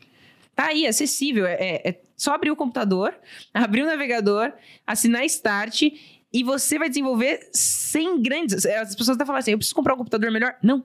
Para desenvolver Sites, por exemplo, você não precisa de um computador potente. Você precisa de um computador. O mais simples que você tiver já funciona. Então, hoje é acessível. E a Start é justamente para mostrar para as pessoas que esse caminho, por isso que a gente construiu essas jornadas, que é o quê? Uma sequência lógica de cursos. Uhum. Ao invés da gente ter um monte de curso solto, que a pessoa entra e fala: por onde eu começo? Por onde eu começo? Passo, né? Se você nem sabe o que é programação, é. como que você vai decidir? Você não tem nem conhecimento suficiente para julgar se aquilo é bom, se não é, se é para você, se não é, se tá certo, se não é. Então a gente fez isso por você. A gente construiu essas jornadas para levar a pessoa para o seu primeiro emprego como júnior na área de tecnologia. E você falou de acessibilidade. Qual o preço da Start? Porque está na né? semana inicial legal, de inauguração. Legal. Exato. Tá com preço especial. Isso. Hoje é dia 12 de maio e até dia 16 de maio a gente está fazendo por R$ 39,90 por mês. É um total de R$ 478,80 por ano. Então é algo extremamente acessível. A ideia é ser acessível, né? Então a gente sabe que por mais que, ah, beleza, é acessível, você se empregando na área de tecnologia, esse dinheiro vai voltar para você. É um investimento extremamente válido. E a gente sabe que o salário de tecnologia, por conta da baixa quantidade de profissionais especializados e alta demanda, a gente sabe que os salários eles são bons. Eles são, em geral, duas, três vezes maior que a média brasileira de salários, né? Quando a gente fala isso, sei lá, a gente tem gente entrando com 2.500... É, o meu, meu primeiro emprego foi, dois, foi 2.500 reais, por exemplo. Mas tem gente que ganha 3 mil, 4 mil, 5 mil. Aqui no Grupo Primo mesmo, a gente tem juniores ganhando 5 mil reais, né? No seu, seu, sua primeira etapa de vida. Então, existem oportunidades e a gente sabe que a quantidade de desempregados é gigantesca. E a quantidade de vagas de tecnologia também é. Peraí, tem alguma coisa errada, né? Então, que, a gente, que tal a gente pegar essa galera que está desempregada e trazer para a área de tecnologia e fazer com que o mundo ande? Porque se a gente não tem profissionais suficiente, as empresas também não estão construindo o suficiente. Ah, até o próprio, a Cris do Nubank, Cris Junqueira, já veio aqui no podcast Os Sócios também. Uma vez ela deu uma entrevista falando que eles cresceriam menos porque Uhum. faltavam profissionais de tecnologia. Tem uma estatística que vocês citam sempre sobre isso, de número de profissionais formados no Brasil por ano e número de vagas. Vocês têm ela de cabeça Sim. aí? É, em torno de 50 mil pessoas quando a gente fala de universidades, né? Em cursos relacionados à tecnologia e a Brascom diz que tem 800 mil vagas. Aqui cada um olha, a Microsoft diz que são 9,3 milhões de vagas até os próximos cinco anos. Mas o Pensando fato... só- Só em Brasil? Só em Brasil. Nossa. Só em Brasil. É porque tem, tem maneiras diferentes, né? Você pode medir o profissional de tecnologia sendo só desenvolvedores ou a falta de habilidades de uma maneira mais ampla. Mas o número da Brascom, que usa só tecnologia, são 800 mil profissionais, um gap. Cacete. Mas é um gap crescente, que acho que é aí que, é que mora o problema, né? Porque, assim, a gente tá falando que tá faltando hoje, acho que a gente até conversou isso alguma vez aí sobre demanda, uma hora vai ter todo mundo formado, mas sempre vai precisar de mais pessoas. Porque as empresas estão se tornando mais tecnológicas. Uhum. Acho que especialmente as pequenas e médias, que as grandes já tiveram que, de alguma maneira, se tornar tecnológicas, né? E, e aí sempre vai haver uma necessidade de novos profissionais como habilidades do futuro ou profissões do futuro, que é uma pessoa que é médico e precisa usar tecnologia. A gente teve no, no Primotech, o podcast, um médico usando inteligência artificial para diagnósticos, né? Então, em todas as profissões vão se tornar cada vez mais ou apoiadas pela tecnologia ou construindo tecnologias. É crescente. E a gente nem precisa ir tão longe, né? Sem dúvida, a gente fala dos médicos que utilizam robôs para fazer cirurgia, ou talvez o uso de inteligência artificial para melhorar a acurácia dos resultados, né? Se a pessoa tem essa doença ou aquela. A gente já tem isso acontecendo, apesar de, de muitas pessoas acharem que isso ainda é uma coisa, né, muito longe, muito louca. É, mas se a gente falar durante a pandemia, quantas pessoas foram as- atendidas pelo telefone? Pelo computador? Sim. Ou seja, durante a pandemia, se a gente não tivesse a tecnologia, e muitas pessoas não conseguiram se acostumar, porque foi tão rápido. Professores que, tipo, não conseguiram dar aula. E eu não tô falando de, de qualquer faculdade. É, eu, eu dei uma aula na Unicamp durante esse período e eles falaram: é, tem diversos alunos que não vão conseguir participar, então a sala não tá tão cheia, porque muitos deles só têm um celular em casa, ele é compartilhado entre todas as pessoas. E aí? nem como ter acesso. Exatamente. Então, assim, a tecnologia é o que permite que as pessoas tenham acesso e que elas possam transformar suas vidas. A minha vida foi transformada, da minha família foi transformada através da tecnologia, né? E a gente quer fazer com que as pessoas tenham acesso a exatamente isso, ao uso da tecnologia para potencializar suas vidas, para se tornar mais produtivas e, se fizer sentido para ela, também construir tecnologias. Não necessariamente precisa, né? Você pode ser um investidor, pode ser uma empreendedora que aprende a usar a tecnologia para se tornar mais eficiente. A gente gosta muito de dar aquele exemplo do tipo, se você fez três vezes uma tarefa, talvez está na hora de automatizar. Você sabe o que é automatização? Não, Você sabe- as pessoas não sabem. Não sabe? Sabe que existe ferramenta, existem ferramentas que você conecta vários dos softwares que você utiliza para fazer de maneira automática clicando num botão? De maneira simplificada. Você não precisa ser programador e programadora, porque como o, o Janoto falou, programadores já criaram plataformas para que você tenha ali um escopo fechado, limitado de possibilidades, mas que já vai ser suficiente para sua necessidade. Nem sempre você precisa de programadores para construir seu site. Você pode, talvez, utilizar um Wix. Hum, Já pronto. Não, a. Malu construiu o meu primeiro site. E depois construiu dela, que era Você Mais Cê- era vê o blog. Eu sou ótima Já, programadora, é, né? então, já. Malu, Malu Não. sentou lá Temos e falou, vagas brincar time, de viu, Deus. Malu? Criar as coisas. Estamos precisando de dev, Malu. Mas ela fez Eu nem assim... sei como eu fiz isso, na verdade. Mas é que havia uma ferramenta que simplificava, não era tão simples quanto deve ser hoje, Porque ela demorou uma semana para fazer isso, talvez a pessoa É, consiga fazer em uns- um dia. Tinha uns negócios lá que tinha que fazer, botar uns Tinha, códigos ela, ela mostrou lá, né? Eu Pegava tipo, o it, cores, aí tinha uns o códigos para as cores. Aí o Bruno, não, eu quero meio verde, meio vermelho, meio já. amarelo. Aí eu ficava lá Tava tentando tipo os Steve códigos. Jobs, né? Eu quero amarelo, eu não sei. Eu falei, se vira. Se vira, pô, tá sendo paga pra isso, né? No caso, não, Não tava, sendo tava. paga, mas. não tava. Mas o Foi interessante, você falou. Vários conceitos foram abordados aqui, eu fui fazendo anotações também, né? E o Mário, ele citou a parte de oferta e demanda, que a gente discutiu no último episódio do, do Primotech. E naquele episódio eu não cheguei a falar isso, mas depois eu fiquei refletindo, porque eu fiquei quatro anos sem carro aqui em São Paulo por causa do Uber, que só existe por conta de tecnologia, né? Ele conseguiu juntar pessoas que precisavam de condução com motoristas, né? Gente disposta a trabalhar como motorista através de um aplicativo. Isso disruptou os táxis. E agora o táxi está voltando porque o Uber não ajeitou a tarifa, as pessoas não querem mais dirigir. Mas eu fiquei quatro anos sem carro e só comprei carro quando a gente veio para Alphaville porque o Uber aqui estava muito ruim. Senão eu continuaria sem carro, provavelmente. E toda vez que eu entrava no Uber, eu conversava com os motoristas. Eu peguei Uber com engenheiro civil, eu peguei Uber com engenheiro mecânico, eu peguei Uber com engenheiro mecatrônico, eu peguei Uber com cara que tinha mestrado em literatura portuguesa, eu peguei Uber com advogado, eu peguei com arquiteto. Eu acho que eu nunca peguei com médico e também nunca peguei com programador. Porque se há muita demanda e falta oferta, o salário do cara fica mais alto. Porque as pessoas vão ter que pagar para isso. E por que, que elas vão pagar, né? Pensando em empresas. Nós hoje somos uma empresa de tecnologia. O maior time da empresa é o time tech. Quantas pessoas tem hoje? Cara, a gente tá com. No grupo todo, quase 70. Quase 70. É, quase 70. Então, quase e 80. essa, quase 80, desculpa. então, quase 80 pessoas de tecnologia dentro do Grupo Primo hoje. Isso trouxe uma vantagem para a gente frente a outros concorrentes que não têm tecnologia. Eu não conheço. Na verdade, é, é porque eu não conheço. Deve ter, né? Mas dentre os maiores influenciadores, o pessoal que está no nosso círculo, quem foi que lançou coleção de NFT? Foi a gente. Então a gente criou uma coleção. Isso aqui é só é um hardware representando, né? a, a NFT. A gente ganhou de presente da GBL, da GBL Daqui, ó. Art. Dá para ver aí? Aqui dá. Aí, tá- que é um NFT da coleção Criptosócios. E o interessante, né? Inclusive, o pessoal que escreveu no Viver de Renda 17 está aberto agora, vai ganhar um NFT desses de bônus. Ah, mas, Mas você não vê nosso retorno tecnológico ali, ó, no reflexo da. Da- janela? ah, ali, sim. e tem uma janela de vidro ali que a gente também criou uma empresa para fazer a janela. Mas o ponto O interessante é, o ponto interessante do NFT é que hoje o NFT da coleção Criptosócios, ele tá avaliado e essa avaliação é de mercado, é entre compradores e vendedores, a gente não participa disso. Em torno de 1.600 reais, talvez um pouco menos porque o Ether, que é a moeda negociada, usada para negociação, tá valendo um pouquinho menos, mas bota 1.500 reais. A gente criou 10 mil NFTs. Esse é o preço por baixo, porque cada um é individual, é um item não fungível, tem NFT que já foi vendido por 16 mil. Mas supondo que todos tenham um preço de 1.500, a gente criou 10 mil NFTs, nós criamos 15 milhões de reais. Através de tecnologia. Tecnologia. E outras pessoas não fizeram isso, ficaram atrás. Se a gente cria isso e ganha dinheiro, é mais dinheiro para reinvestir no negócio e a gente começa a ter um diferencial frente a outras empresas. Só que essa questão de diferencial competitivo da tecnologia não é de agora.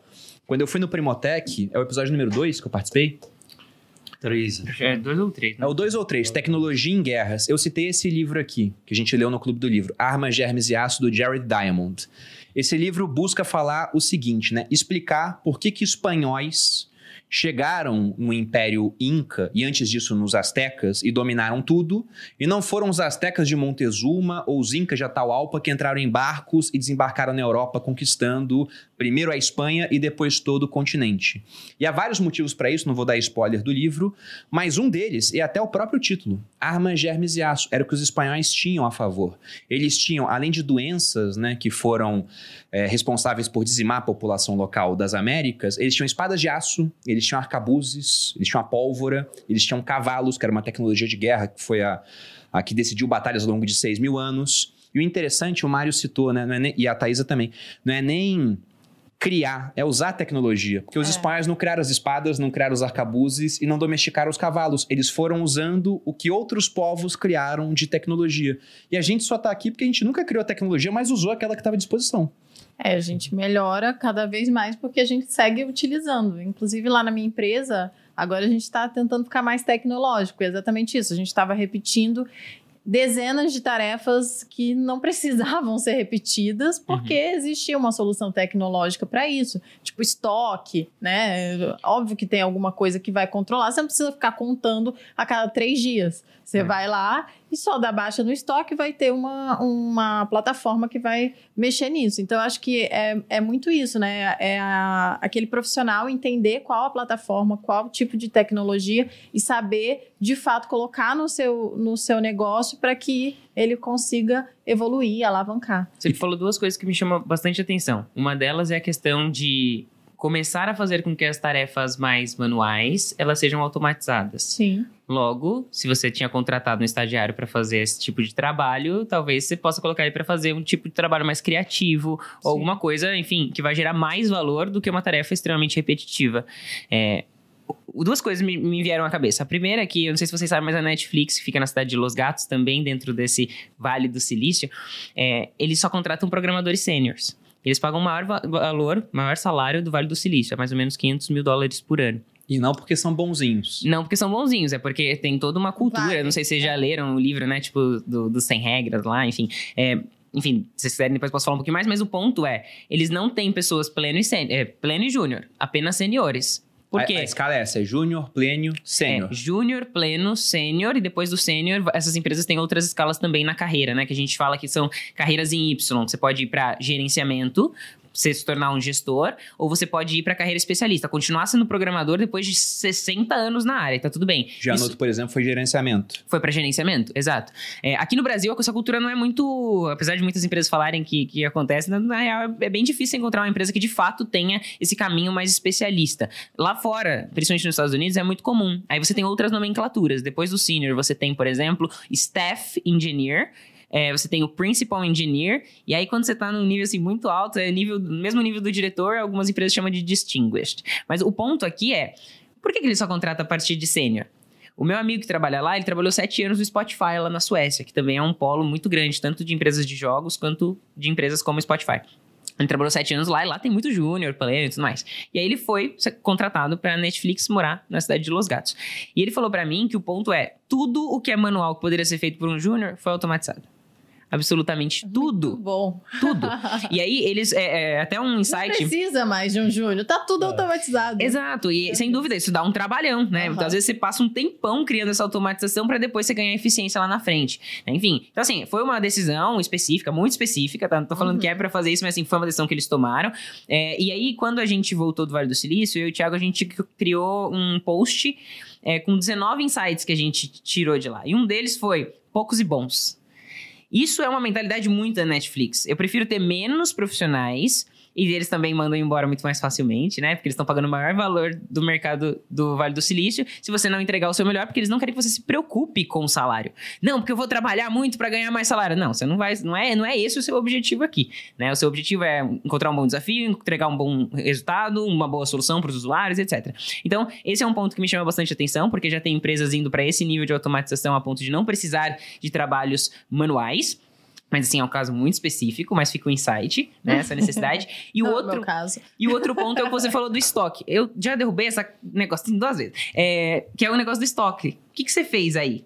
Aí a gente pode entrar um pouquinho nessa questão dos dados, que é uma das jornadas que a gente tem dentro da Start, que Massa. hoje a gente está alimentando com lives semanais. Hoje mesmo tem uma live com o Carlos Melo, que é um ex-piloto da Força Aérea e um ex-head cientista de dados do Centro de Operações Militares e Espaciais aqui do Brasil. Hoje é cientista de dados. E, e por que eu tô falando de dados? Porque o que, que você fez? Você gerenciou os seus dados. E a partir do gerenciamento dos seus dados, você passou a ter Tá controle. É, você passou a ter controle. E se a gente parar pra pensar, talvez nas maiores empresas, você mencionou o Uber. Uber tem carro?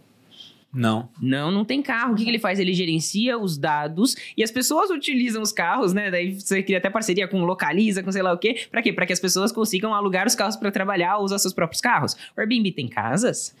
Não, eles gerenciam dados, eles permitem que as pessoas com mais facilidade acessem isso. E como que o Airbnb começou? Basicamente foi um casal em São Francisco que estava com dificuldade de pagar o seu loft, que percebeu que tinha um evento na cidade. Poxa, vem um monte de gente aqui. Que tal a gente alugar a nossa sala, nosso sofá para as pessoas? Será que alguém topa fazer isso? Topou, 2008. Dez anos depois, 150 milhões de usuários fazendo exatamente o que eles estavam fazendo. Que talvez há, há pouco tempo atrás o pai e a mãe falavam assim: não entra em carro desconhecido. Não vai dormir na casa desconhecido. Uhum. Claro que existe todo um mecanismo de validação do qual a gente confia. Uhum. A gente acredita que o Airbnb fez uma boa curadoria, que aquela notinha ali feita pelos outros usuários, colaborativo e descentralizado, como você falou, permite com que a gente se sinta seguro para ir na casa de uma pessoa da qual a gente completamente desconhece ou entrar no carro de alguém e saber que ele vai viajar comigo duas horas e ele não vai me matar no meio do caminho. Uhum. Então, o que a gente está falando? Gestão de dados. E as empresas que estão percebendo isso agora, apesar de hoje já ter muito papel para cientista, analista de dados, business intelligence, que são vários papéis dentro desse universo chamado dados, é, as empresas que começaram a armazenar agora dados, vai levar um tempinho para que ela tenha um volume de dados suficiente para fazer algumas coisas que demandem muito volume de dados, como machine learning. Que demanda de fato um volume. Inclusive, o Carlos Mello tem uma história muito legal, que é a seguinte: ele, ele, ele conta nos cursos dele. A esposa, ele e a esposa decidiram, putz, vamos morar de aluguel em tal região. Aí começaram a entrar sites, App Imóveis, enfim, Quinto Uhum. Andar, todos os dias as mesmas buscas e tudo mais. Na hora que eles achavam uma casa legal, tentava falar com o proprietário, ah, já tem uma pessoa aqui interessada. Aí ele foi lá e escreveu um código, que a gente chama de web scrapping, é como se ele fica- pegasse um código e ficasse todo dia acessando esses sites, mapeando casas novas. Então ele fez um produto que baixava é, todas as casas que Nossa. estavam disponíveis. Ele criou um funcionário. Quando entrava, é, quando entrava uma nova, mandava uma mensagem no grupo do Telegram que tava ele e a esposa. E ele pegava o telefone e ligava. E rapidamente ele conseguiu alugar uma Meu casa. Deus. Não, mas tem, tem muitas coisas interessantes, né? Eu ia começar até citando a importância da tecnologia na empresa, porque, por exemplo, essa pessoa que cuida da parte técnica da empresa da Malu virou sócia dela. E ela não é uma pessoa formada em programação, ela não programa, mas ela tem essa habilidade de Ah, pegar. Um pouquinho, um pouquinho. Ela programa. Ela, ela entende um pouco, mas ela tem. A maior habilidade dela é pegar os aceleradores tecnológicos que já existem Uhum. e implantar na empresa. Ela é boa em enxergar e falar: Isso daqui, essa ferramenta vai dar certo aqui. Ela já Uhum. entende isso. Ela fala: se isso aqui tá muito difícil de fazer, alguém criou uma ferramenta para tornar mais fácil. Vamos usar a verdade. ferramenta, implanta e a empresa ganha eficiência a ponto de poder fazer mais coisas com menos pessoas. E novamente, voltando a fazer uma analogia com esse livro aqui. O que acontecia quando uma população lá atrás, né, em épocas muito menos gentis do que as nossas, é, do que a nossa, melhor dizendo, encontrava uma população com uma tecnologia menor. Geralmente, essa população Era mais tecnológica dominava aquela que não tinha tecnologia, ou expulsava ou exterminava. Hoje, isso não acontece dessa forma, mas profissionais mais tecnológicos tiram espaço daqueles que são menos tecnológicos. E na empresa, por exemplo, se tem um cara que entra e automatiza uma solução, ele vai tirar espaço daqueles que trabalhavam de maneira manual. Uhum. E aí muita gente até fala, nossa, então vai ter um desemprego em massa. Não, vai ter uma realocação da força de trabalho. Então, se a tua atividade hoje profissional ela é muito manual, provavelmente daqui a uns 5 anos você vai ser substituído. Igual o cara que era o que te entregava o cartão de- do estacionamento foi substituído por uma máquina.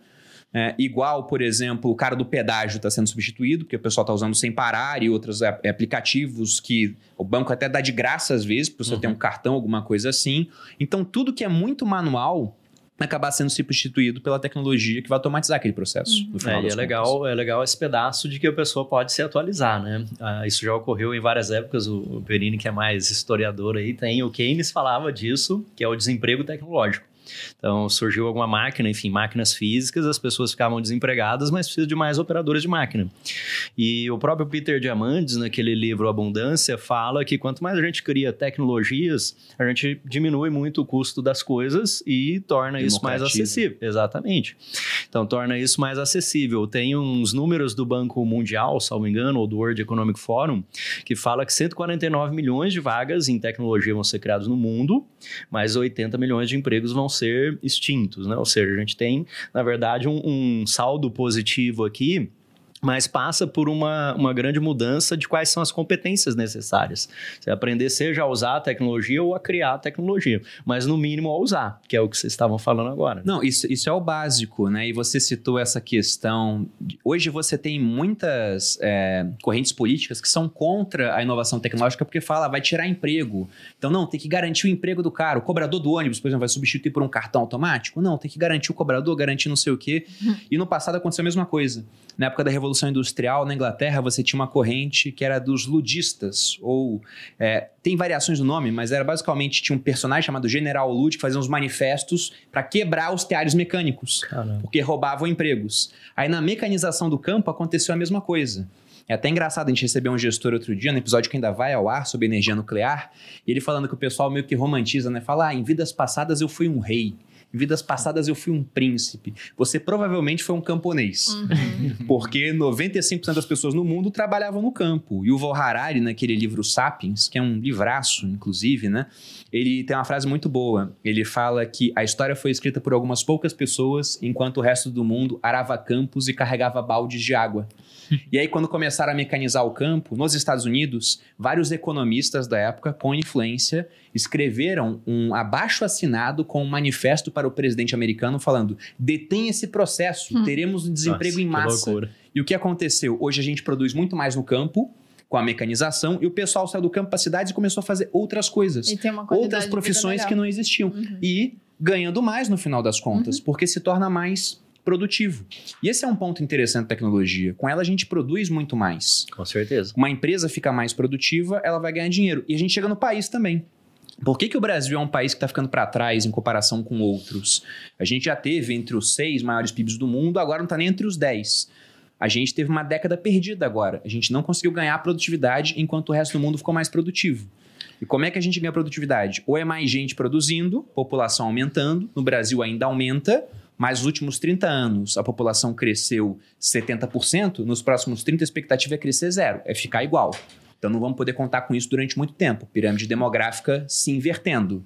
E o outro modo é o mesmo pessoal produzindo mais. E para isso tem que ter tecnologia. Tecnologia, com Eu vi certeza. até um comentário aqui do Leandro, ele falou, é difícil aceitar isso, mas a mudança ela vem, ninguém imaginava pessoas mais velhas utilizando celular, e a gente vê isso hoje, né? Então, é, quando a gente fez o episódio sobre o Elon Musk, muitas pessoas falaram assim, não, mas ele comprou o Twitter, etc, ele tá fazendo Neuralink, nananã, etc. Não tem como a gente, querendo a gente ou não querendo, a transformação vai acontecer. Uhum. A grande questão, o que, o que a gente pode fazer? A gente pode se preocupar com aquilo que a gente tem controle. Que a gente tem controle sobre como nós estaremos nessa, nesse novo momento, nessa nova revolução, né? É, Assim, é uma decisão que as pessoas têm que tomar. Eu quero fazer parte disso ou eu quero, de alguma forma, ser impactado negativamente por aquilo que poderia ser uma oportunidade. Porque quando a gente fala do desemprego, a gente também fala da quantidade de vagas. Uhum. Então, assim, é uma questão de é, você se adequar àquilo que está acontecendo, ser flexível, entender que existe um movimento. E se agora você sabe que esse movimento existe, provavelmente não sabia antes, é, se você não sabia, provavelmente é porque você seria impactado negativamente. Uhum. Se você não tinha isso em mente, todos esses dados que a gente falou, da velocidade com que as coisas aconteceram, dessa questão dos dados, eu até brinco é, que a questão de acesso, YouTube é de graça, não é? A não ser que você queira pagar para não ter anúncio. O Google é de graça, não é? Então, se você tá pagando, se você não tá pagando por algo, provavelmente você é o produto. E aí a gente entraria na questão do marketing, né? O marketing hoje sobrevive, o marketing digital hoje faz com que diversos infoprodutores se tornem milionários. Não, não os ricos, eles tornem milionários. Através do quê? Da tecnologia. Daquilo que a tecnologia proporciona. Isso não vai parar. Só vai ficar cada vez mais rápido e vai impactar cada vez mais pessoas conforme também as capacidades, né? Até a internet chegar em mais lugares, computadores, celulares chegarem em mais lugares. Então, é, é uma questão de escolha e é por isso que a gente construiu o Start. Que é justamente para que as pessoas tenham uma escolha, mas também tenham um caminho. Porque não adianta a gente vir aqui colocar um monte de minhoca na cabeça das pessoas, elas simplesmente não conseguirem dormir e falar assim, tô ferrado. Tô ferrado, tô ferrado, minha mãe tá ferrada, meu pai tá ferrado, meu irmão, meu primo, tá todo mundo ferrado. Se você não fizer nada, talvez você esteja mesmo. Então a Start ela vem justamente para tornar acessível. Sabe essas palavras técnicas que a gente explicou, hardware, software? A gente explica isso dentro da plataforma e a gente vai passinho a passinho. Por isso que, ah, eu vou em um, um final de semana eu consigo maratonar tudo e me tornar programador? Não. Claro que você vai fazer no seu ritmo. Talvez uma pessoa leve uma semana para fazer um curso, outra leve um mês para fazer um curso, e tá tudo bem. O ponto é, você precisa fazer alguma coisa, esteja em movimento, porque o movimento do mundo, ele tá acontecendo. Uhum. Não, e, e como você disse, vai se acelerar, né? Eu tava, enquanto você falava, também pensando em profissões que existiam no passado e hoje não existem mais. Então, telefonista não existe mais. E todo mundo concorda que é melhor você ligar direto para alguém do que alguém ter que passar a sua ligação. Já pensou? Arrumadores de pinos de boliche, Nossa. antes da automatização, existiam, né? E se você for jogar, vai jogar boliche, é melhor o negócio arrumar mais rápido do que alguém lá manualmente e arrumar. Sabia que já teve despertador humano? Uma pessoa era paga para te acordar em um determinado horário. No exército, inclusive, ainda tem. O pessoal usa esse tipo de coisa lá na academia militar. É. Então tem esse tipo de despertador humano.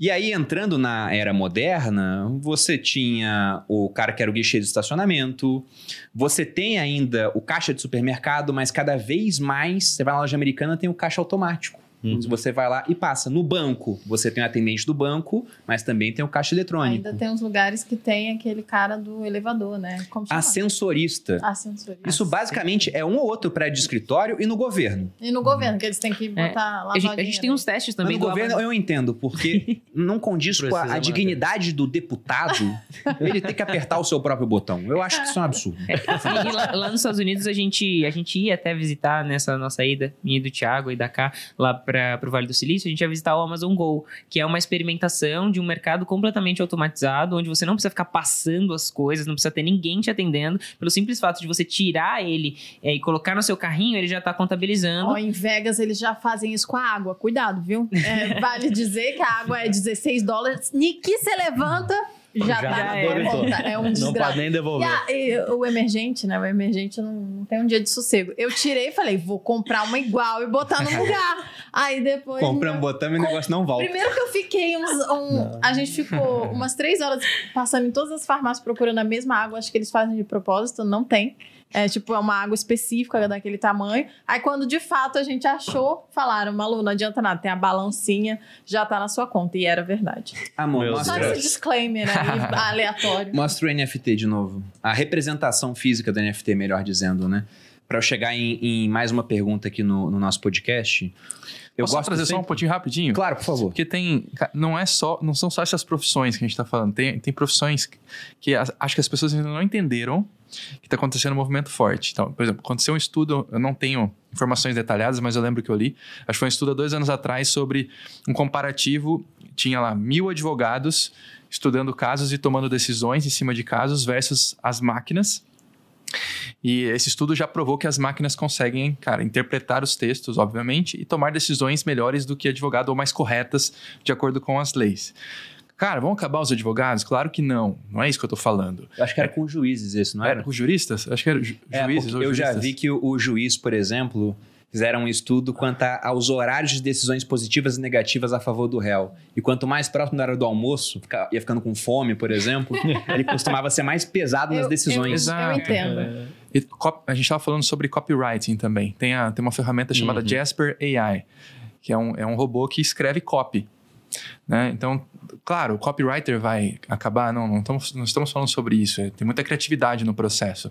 Mas, de repente, para determinados copies mais rápidos, a máquina vai fazer. Então, talvez ex- exista aí um. Talvez sobrevivam os melhores no tempo, daqui a alguns anos ou décadas, mas, cara, o computador vai assumir parte disso. Acho que em todo. em Desenvolvedores, tá, gente? Eu fui para o Web Summit o ano passado. Já existem robôs escrevendo códigos. Tá? Então, o- GPT. É. enfim, tem. Quer dizer, já tem, É. já tem algoritmos escrevendo novos algoritmos, Exato. programando. É, hoje a gente já tem algoritmos como Com o GitHub instruções. Copilot. Copilot, é, o é. GitHub Copilot, ele, vocês, a gente precisa escrever todos os comandos, como eu falei, desde o loop, desde declarar uma variável, colocar informação na variável e tudo mais. Hoje existe algo chamado GitHub Copilot, que através de inteligência artificial, ele varreu a internet, existe algo chamado GitHub, que é um local onde os, os códigos abertos, lembra o open source que eu comentei inicialmente? Vários, é, é o maior local de projetos open source, Um códigos. repositório, né? É um repositório, um grande repositório onde a galera sobe os seus códigos, seus projetos. Ele varreu aquilo ali com inteligência artificial, aprendeu diversos padrões e você pode, através de, de, palavras muito diretas, assim, no inglês. Tipo, é, crie um jogo da velha. Ele simplesmente faz o código que cria um jogo. que escreve o código de um jogo da velha. Uhum. Hoje, a gente já tem inteligência artificial ajudando, auxiliando desenvolvedores a construir as suas aplicações. Claro que a gente ainda está num momento muito incipiente, tem que dar uma revisada. Às vezes ele traz algumas coisas, é, Uhum. tiveram até alguns problemas de segurança, dele trazendo algumas chaves de, de, de, de, de nuvem e tudo mais. Enfim, mas a gente está num início muito louco. O Bruno vai começar Não. a falar de outra coisa aí. Eu ia chegar na pergunta até, né? Calma. Segura NFT, eu vou falar dizer a pergunta. Porque Você eu ia falar falar. que, que a gente tá fudido. Também, também. É, eu tenho certeza. Exterminador do Futuro, Vibe Exterminador do Futuro. Ah. Mas o Ray Kurzweil, que é o cara que ele é autor desse livro, Era das Máquinas Espirituais, ele fala que na hora que esses programas que escrevem programas, eles conseguirem fazer isso melhor do que o melhor homem, a gente vai atingir uma singularidade. com programas melhorando cada vez mais em um ritmo exponencial, que é como a tecnologia é feita, até uma hora que você cria um Deus. Um, um programa super inteligente, muito maior do que a gente, a ponto de nem poder se comparar com a inteligência humana. É quase como comparar um homem com uma formiga. Vai ser esse programa em comparação a um homem. E tem outros livros escritos com base nessa ideia dele, tem um chamado Superinteligência, que explora cenários para a gente se defender desse tipo de inteligência. Mas eu queria saber, na opinião de vocês, para onde está indo essa revolução tecnológica? O que, que vocês estão enxergando que, nossa, isso aqui é animal, já está para acontecer? Até em curto prazo e um chute do longo prazo. Onde que isso vai parar? Vai ser o apocalipse zumbi, Janu? O que você acha? Cara, eu sou, eu sou um pouco mais conservador nesse, nesse conceito. Eu acho que tem. Embora é, o mundo do hardware esteja caminhando para cada vez computadores mais com maior potencial de processamento de dados, a gente está falando de computação quântica e tudo mais, a gente vê o, um lado ético muito forte entrando de algoritmos tomando decisões enviesados, por exemplo. Então, e, e, a, e, a, gente vê a sociedade reagindo a isso, falando, cara, tem um problema. Então, acho que vai, vai haver um equilíbrio né, entre o poder computacional, até onde o computador pode ir, mas muito mais do que onde ele pode, até onde ele deve ir. Né? É, e aí acho que entre esse equilíbrio. É óbvio, cara, que a gente vai chegar em momentos, já estamos, já tem vários estudos em, em grandes universidades de pô, robô, robôs construindo robôs. É o que a gente está falando aqui, do próprio, próprio cenário de desenvolvimento de software, né? Mas eu realmente acredito nesse equilíbrio. Eu acho que. E tem muitas teorias, tem, tem o lado técnico da coisa que é, ainda assim o humano vai controlando um pouco desses algoritmos para evitar cenários drásticos aí de, de sociedade, né? Eu queria até perguntar um negócio, aproveitando esse teu ensejo. Há pouco tempo ganhou repercussão na mídia, há relativamente pouco tempo, aquela história de algoritmos conversando entre si no hum. Facebook e do Zuckerberg tendo que desligar. Foi real isso? Como é que foi isso? É possível. Tipo, eu não, não, vou te falar que é real. Eu, alguém tem alguma evidência que isso aconteceu? Eu, eu, também li as notícias, mas eu não estava lá. Hum, mas isso é totalmente comum. A gente tem, tem vários cases no YouTube de chatbots conversando entre por, si. Entre si. Uhum. Por fluxos de integração, tomando decisões. Isso acontece. Mas, cara, foi programado. É aprendizado. Foi, foi programado e, está ali acontecendo, né? Mas eu acho que isso é, é normal, isso é possível de acontecer tecnologicamente falando, né? No caso, porque né, a gente está falando de um fluxo de informação. É um robô mandando informação para o é outro e voltando, né? Junto com uma... Né? Ele está respondendo de alguma forma. É. Você quer completar? Cara, mas eu, eu tenho uma visão muito positiva dessas mudanças, na verdade, cara. Tem, tem uma frase do Yuval Harari. você é positivo? Eu sou bem positivo nesse negócio, na verdade. Eu vou isso aí. É, você vai ter que negativar. Eu sou positivo, estocando pilha, latas de comida e armas em casa. É bom se proteger, né? A positividade inclui estar tá seguro também. Good vibes. Mas eu, eu acho o seguinte, cara, tem uma frase do Yuval Harari que eu, que eu coloco em tudo quanto é lugar aí. Ele fala que a gente tem que criar empregos em que os humanos vão ser melhores do que as máquinas. Então, assim, é, se a gente pensar o que a gente já tem hoje, voltar talvez 100 anos atrás, enfim, todo mundo era substituído. Então, à medida que a tecnologia foi evoluindo, ela está evoluindo por causa dos humanos. Então, sei lá, desde que a gente criou uma pedrinha, a gente criou uma roda, enfim, a tecnologia está evoluindo por causa dos humanos, o que aumenta as nossas capacidades. Então, no que o Perini falou agora, por exemplo, do pessoal que arava terras, tem, eu vi um, um, um artigo também que falava que em 1800, 95% da população mundial estava abaixo da linha de pobreza comparando com agora, tipo, anos 2000, que eu acho que é alguma coisa, sei lá, 30%, algo assim. Era muito diferente. Então, à medida que isso tudo foi aumentando, e o Peter Diamandis fala muito disso no Abundância, você tem, por exemplo, eu estava dando uma olhada enquanto o Janotto falou, e, e, lembrei desse caso porque é um, um escritório de advogados brasileiros, o, o Urbano Vitalino usou o IBM Watson, mas ele não substituiu advogados, ele conseguiu democratizar de novo a advocacia com menos gente que poderiam fazer outras coisas. Então eu acho que o que vai acontecer, cada vez mais nós temos uma capacidade maior. Você vê as crianças em aprendizado hoje, cara, educação, uma série de coisas, né? Se você lembrar, sei lá, o que, que você fazia com 10 anos de idade e, e aí se você pegar uma criança hoje que já nasce usando Sim. iPad, uma série de coisas. Então eu acho que tem a parte ética que sempre foi discutido, É, tem, um, tem um livro bem legal do Klaus Schwab que fala sobre isso, né? Enfim, tomadas de decisões, como intervir, algumas coisas assim. Mas a gente está ficando todo mundo melhor no final das contas, né? Nós estamos criando muito É mais riqueza, né? De alguma maneira. Claro que tem os riscos, como sempre teve no passado, mas eu acho que é bem positivo. É, a minha visão é a seguinte: o futuro ele não está pronto para ser vivido, ele está pronto para ser construído. Então, eu gosto muito de pensar que o meu objetivo é fazer parte dessa construção, desse direcionamento de para onde a tecnologia vai. Não só por ser uma programadora, uma profissional de tecnologia, mas também por ser uma comunicadora que atinge diversas pessoas e que eu posso, através desse, desse canal, né, como por exemplo, estando aqui com vocês, é, levar esse conhecimento para as pessoas, porque, por exemplo, a Netflix fez aquele documentário que para mim foi um belo de um desserviço no mundo. Por Qual? quê? Aquele das redes sociais. Dilema das redes. nossa, É, dilema das redes. Por quê? Eu comecei, aquele documentário, ele começou bem, ele me perdeu quando fez uma correlação que não implica em causalidade. Ele falou assim: olha só, rede social é o número de suicídio crescendo. Poderia colocar ali É, também isso é um viés. a alimentação das pessoas com base em carboidrato e suicídio, Wi-Fi, um Então, monte de coisa. eu, eu entendo que Número tem... de, diminuição do número de piratas no mundo, um monte de coisa. Então, e no final é, ele falou: queremos mais governo, era isso que ele queria. É, então, eu, eu acho que. Vou comentar aqui, vou polemizar um pouco. Muitas pessoas perguntaram a minha opinião, muita gente tava elogiando. Eu falei assim: eu não vou nem comentar, porque tá todo mundo elogiando tanto.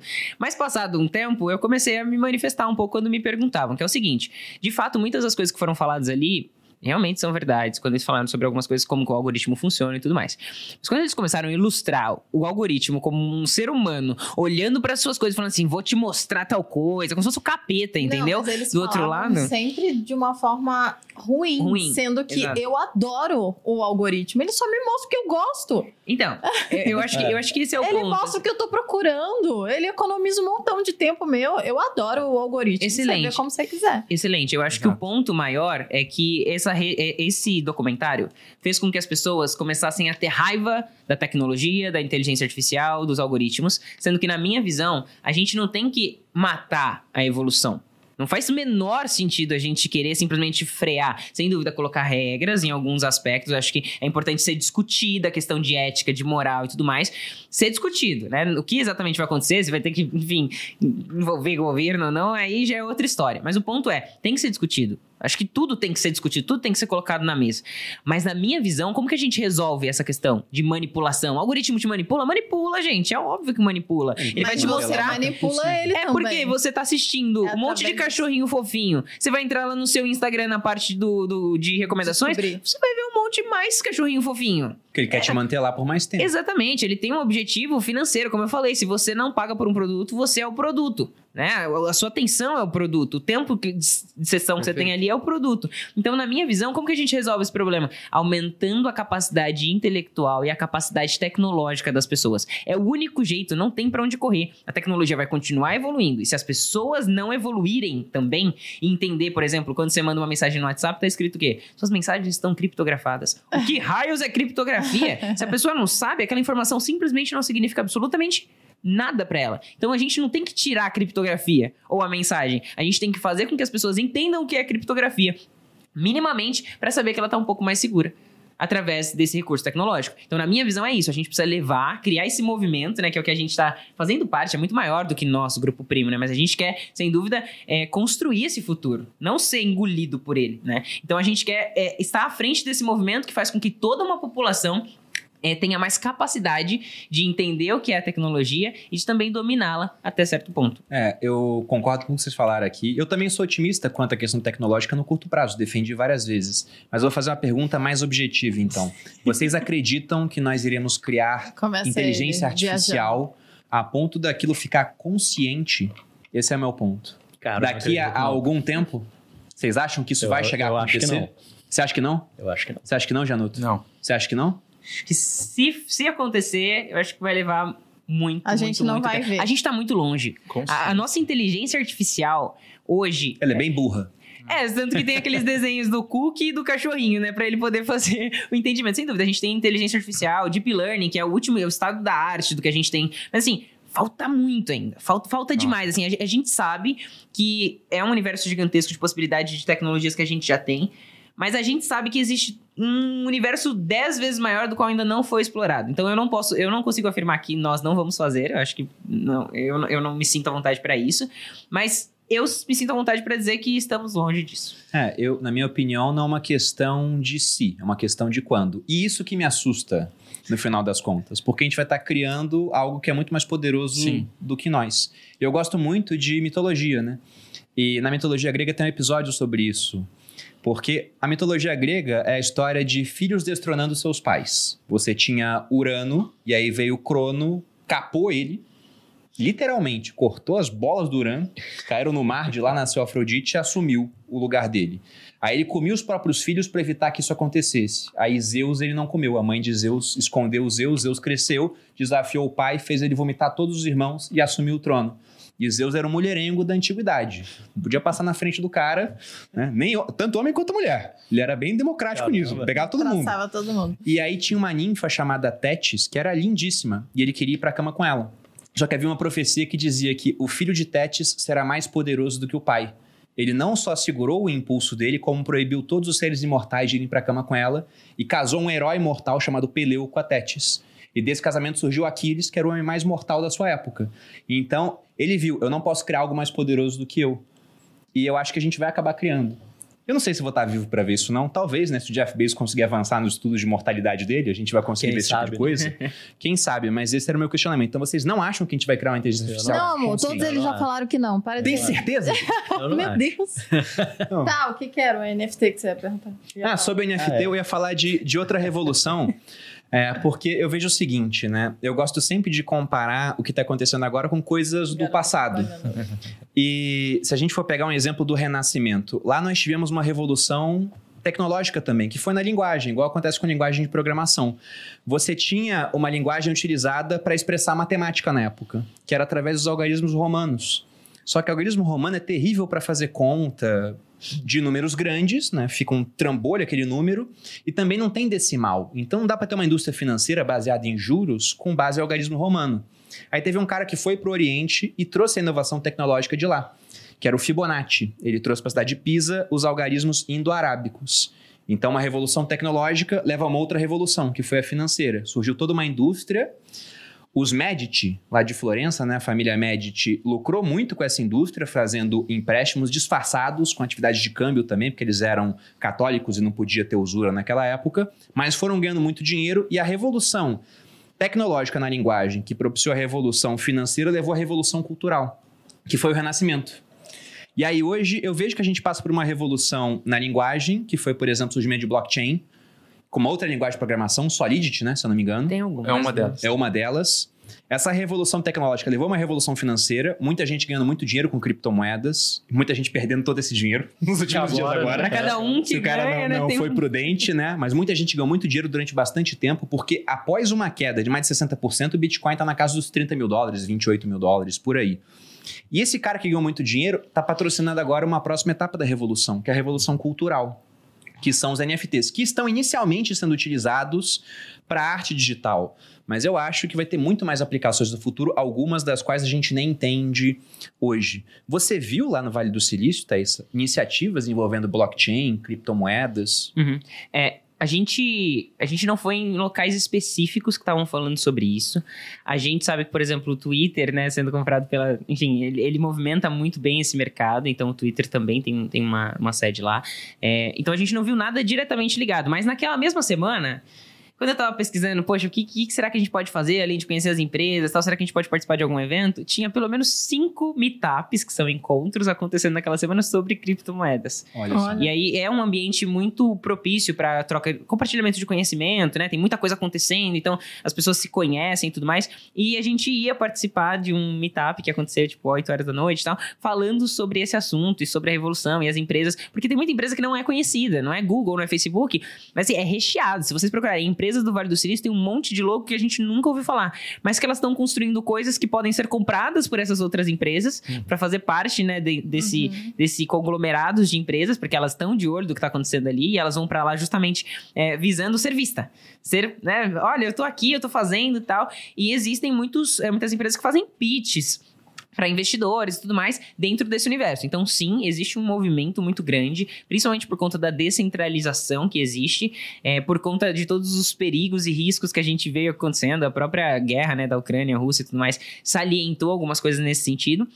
E a gente, mas eu vejo um movimento mais em relação ao metaverso, por exemplo, né? As pessoas estão falando bastante a respeito disso é, e de maneira específica, o Google, o Google não se manifesta em relação ao metaverso, ele não usa esse termo, ele usa algo diferente. Muita gente me pergunta pela minha proximidade com o Google, né? Poxa, e aí, o Google não vai fazer alguma coisa tal? Porque o Facebook tá fazendo, o Facebook acabou de abrir a loja dele no dia 9, no dia do lançamento da Start, ele abriu a loja física, onde as pessoas vão poder comprar o Ray-Ban, Quest 2, que é o óculos e tudo mais, para tornar um pouco mais próxima essa realidade das pessoas. Ele já tem o Warzone Home, que é um metaverso construído, a NVIDIA tem um metaverso também construído para pessoas da área de, de criativos, de criatividade, de artes e tudo mais. Então, assim, já tem esse movimento acontecendo. É, mas o Google, ele tá indo para um caminho do ambient computing.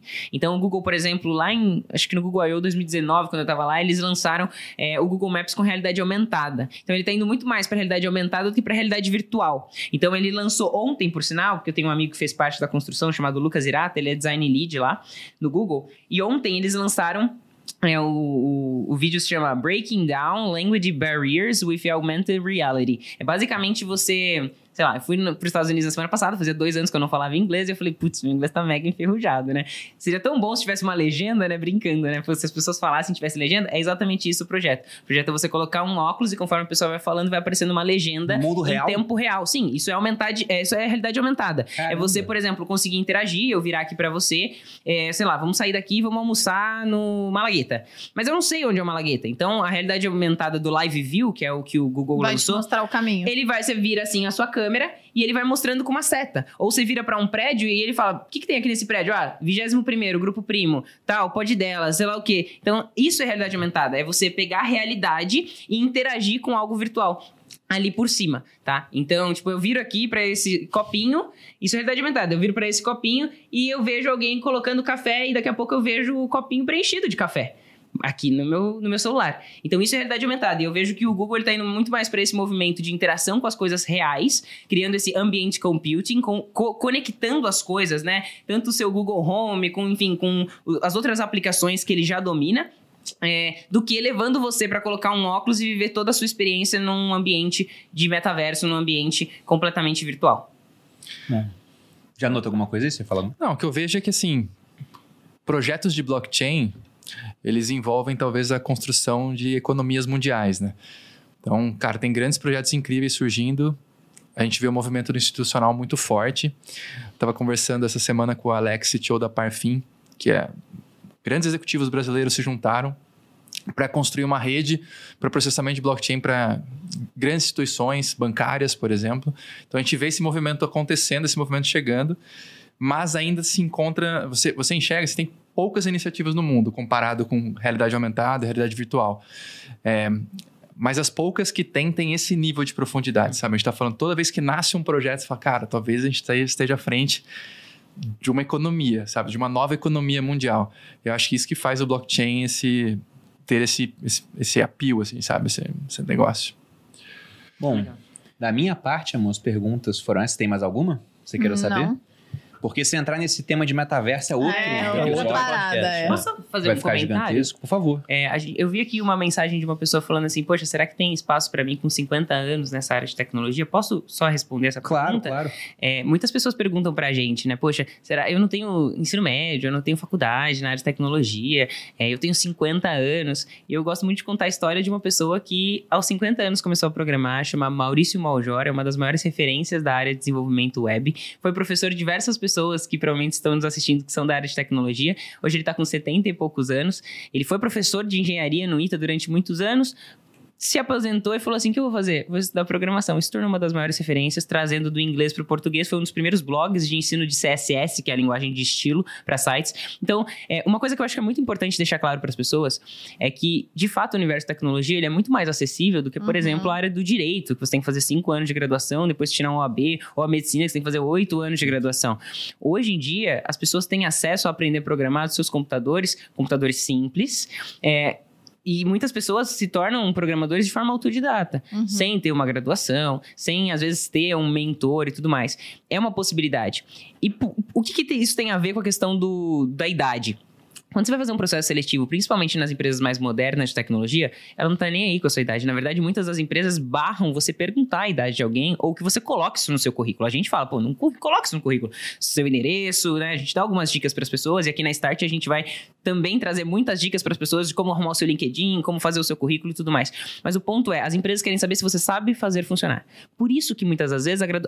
Na maioria das empresas, a graduação não é um, não é um, algo que comprova, você ter o diploma não comprova que você sabe programar. Agora, se você programar aqui na minha frente, você está dizendo que você sabe programar. Então, independente da sua idade, independente de você ter uma formação ou não na área, a área de tecnologia valoriza o quê? Você sabe fazer? Porque 100 pessoas se formando Talvez nem todo mundo ali fez todas as provas, nem todo mundo. Enfim, e tirar 10 na graduação não significa que você é um bom profissional sim, no mercado. São habilidades distintas que são requeridas. Então eu só queria trazer essa clareza, porque sim, o mercado ele tem espaço para pessoas com maior idade e a gente está vendo um movimento gigantesco de pessoas fazendo transição de carreira, vindo de outras áreas, tornando profissional. E enquanto algumas pessoas ficam com medo de fazer alguma coisa, as outras estão ocupando as vagas que existem. Não, perfeito isso, né? Até conversando com o pessoal do nosso time tech, eu vejo que cada um é formado em uma coisa diferente. E geralmente, ah, aprendi a programar que eu queria criar um jogo. Aprendi a programar que eu queria hackear o jogo. Era coisa assim. A própria Malu, ela começou a fazer o nosso site, mas entendendo programação, porque ela queria hackear um banco. Porque ela viu que a experiência física do roubo do banco era interessante, mas ia ser disruptada. Por isso que ela foi presa, né? Exatamente. Porque ia ficar digital, né? Ia ficar então digital. eu quis me atualizar. À frente do tempo dela. Mas até uma coisa interessante para blockchain, criptomoedas, né? Você pega o universo onde tudo fica gravado e, e de maneira imutável no blockchain. Uma maneira de contratar um pessoal para saber se o cara entende cripto. Quem me passou isso foi o Felipe da Paradigma. Ele falou, cara, não tem que olhar o que o cara escreveu. Pede o endereço da carteira dele e olha tudo que ele já fez. Aí você vai ver com quais aplicações ele transacionou, para onde que ele foi, para onde viu o recurso, o que, que ele fez. Então você vai ter todo o histórico Exato. do cara lá para saber se ele entende o que ele tá falando. É mais Porque o currículo tá mentindo, lá tá registrado. É o que você faz. A gente chama isso de portfólio. Então, conforme a pessoa vai fazendo os cursos, ela vai construindo aplicações, ela vai fazendo seus próprios projetos. Isso a gente chama de portfólio. Quando ela chega numa empresa para fazer uma entrevista, ela não vai falar assim: "Ah, eu sei fazer tal coisa". As pessoas vão falar assim, mostra. Exatamente. Você tem alguma coisa para me mostrar? E aí, assim, a pessoa consegue, de fato, o seu primeiro emprego na área de tecnologia sem experiência prévia. Pô, que bacana. Bom, da minha parte era isso. Eu quero lembrar a todos vocês que as vagas do Viver de Renda da turma 17, elas estão nesse momento abertas. Para todo mundo que entrar nessa turma, nós temos o NFT da coleção Criptosócio. Isso é limitado, nós separamos, né? Tem mais mil unidades para isso, desde o começo do dia, mas até agora ainda tem NFT. Então, quem fizer a inscrição nesse momento, a aula começa no domingo. Né? Além do curso em si, 17 edição do meu curso, nós temos esse bônus NFT que é bem interessante, com benefícios, inclusive a possibilidade de vir aqui no Grupo Primo para um evento que a gente faz mensalmente. O próximo vai ser no dia 20 de maio, esse já está lotado, mas tendo NFT você não tem data para usar esse benefício. Né? Enquanto a gente fizer esse encontro, você pode comparecer. E eu queria que você desse um, um recado final aí para quem quer conhecer a Start, onde vai e onde as pessoas encontram vocês em rede social. Vamos lá. Bom, a Start é no start.com, mas está aí também o QR com Code. Com dois As, né? Start com dois As, muito bem lembrado que é Start, okay, é. nas camisetinhas aqui.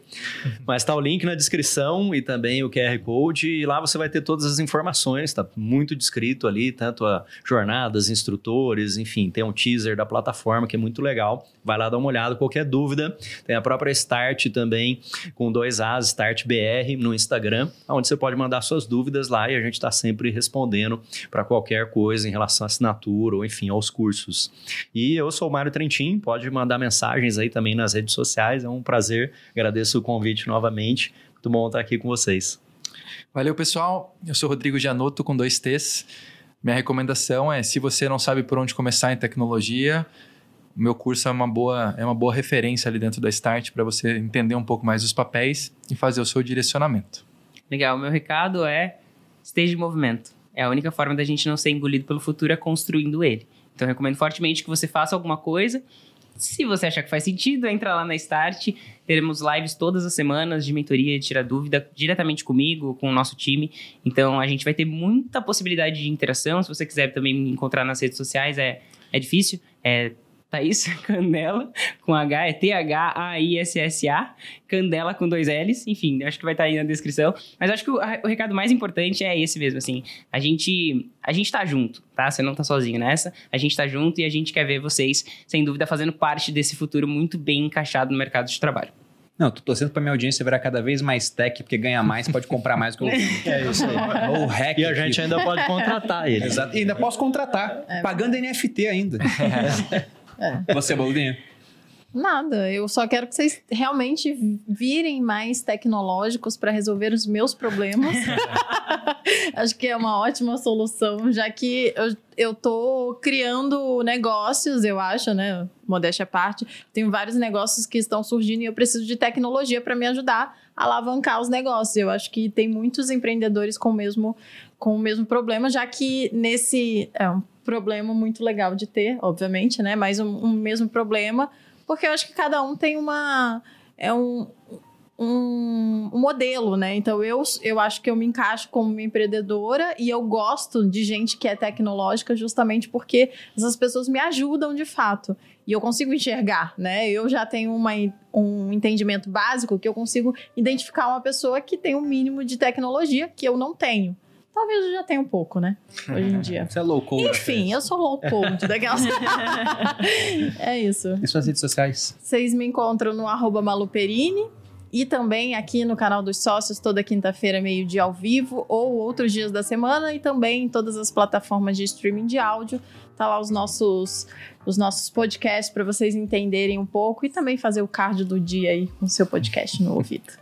Vocês me encontram no Instagram Bruno Underline Perini, no canal do YouTube Você Mais Rico, vídeos todas as segundas e quartas, inclusive um agradecimento aqui a toda a audiência. Batemos um milhão de inscritos lá no dia de ontem. Ah, é? Parabéns, foi muito uma legal. marca muito significativa, um feito de todos nós aqui do Grupo Primo. Eu não conseguiria isso sozinho, até porque antes de entrar no Grupo Primo, o canal do YouTube estava largado, estava simplesmente parado, né? Ele foi retomado aqui na empresa. E no Viver de Renda, para quem me der elogio mais sincero, primeira aula no domingo, durante 12 semanas, um contato muito mais próximo. E é E isso. curtam vídeos, seus safados. Porque vocês não Inscrevam-se. estão curtindo Valeu. o vídeo. É, se inscrevam no canal também. É isso, pessoal. Os nossos convidados, muito obrigado. Muito obrigado. Espero que Prazer. seja a primeira da lista de muitas, de vocês também Ah, espero, espero de fato voltar. mais vezes. Espero que tenham bom. gostado. Um grande abraço a todos. Até a próxima. Beijos. Beleza.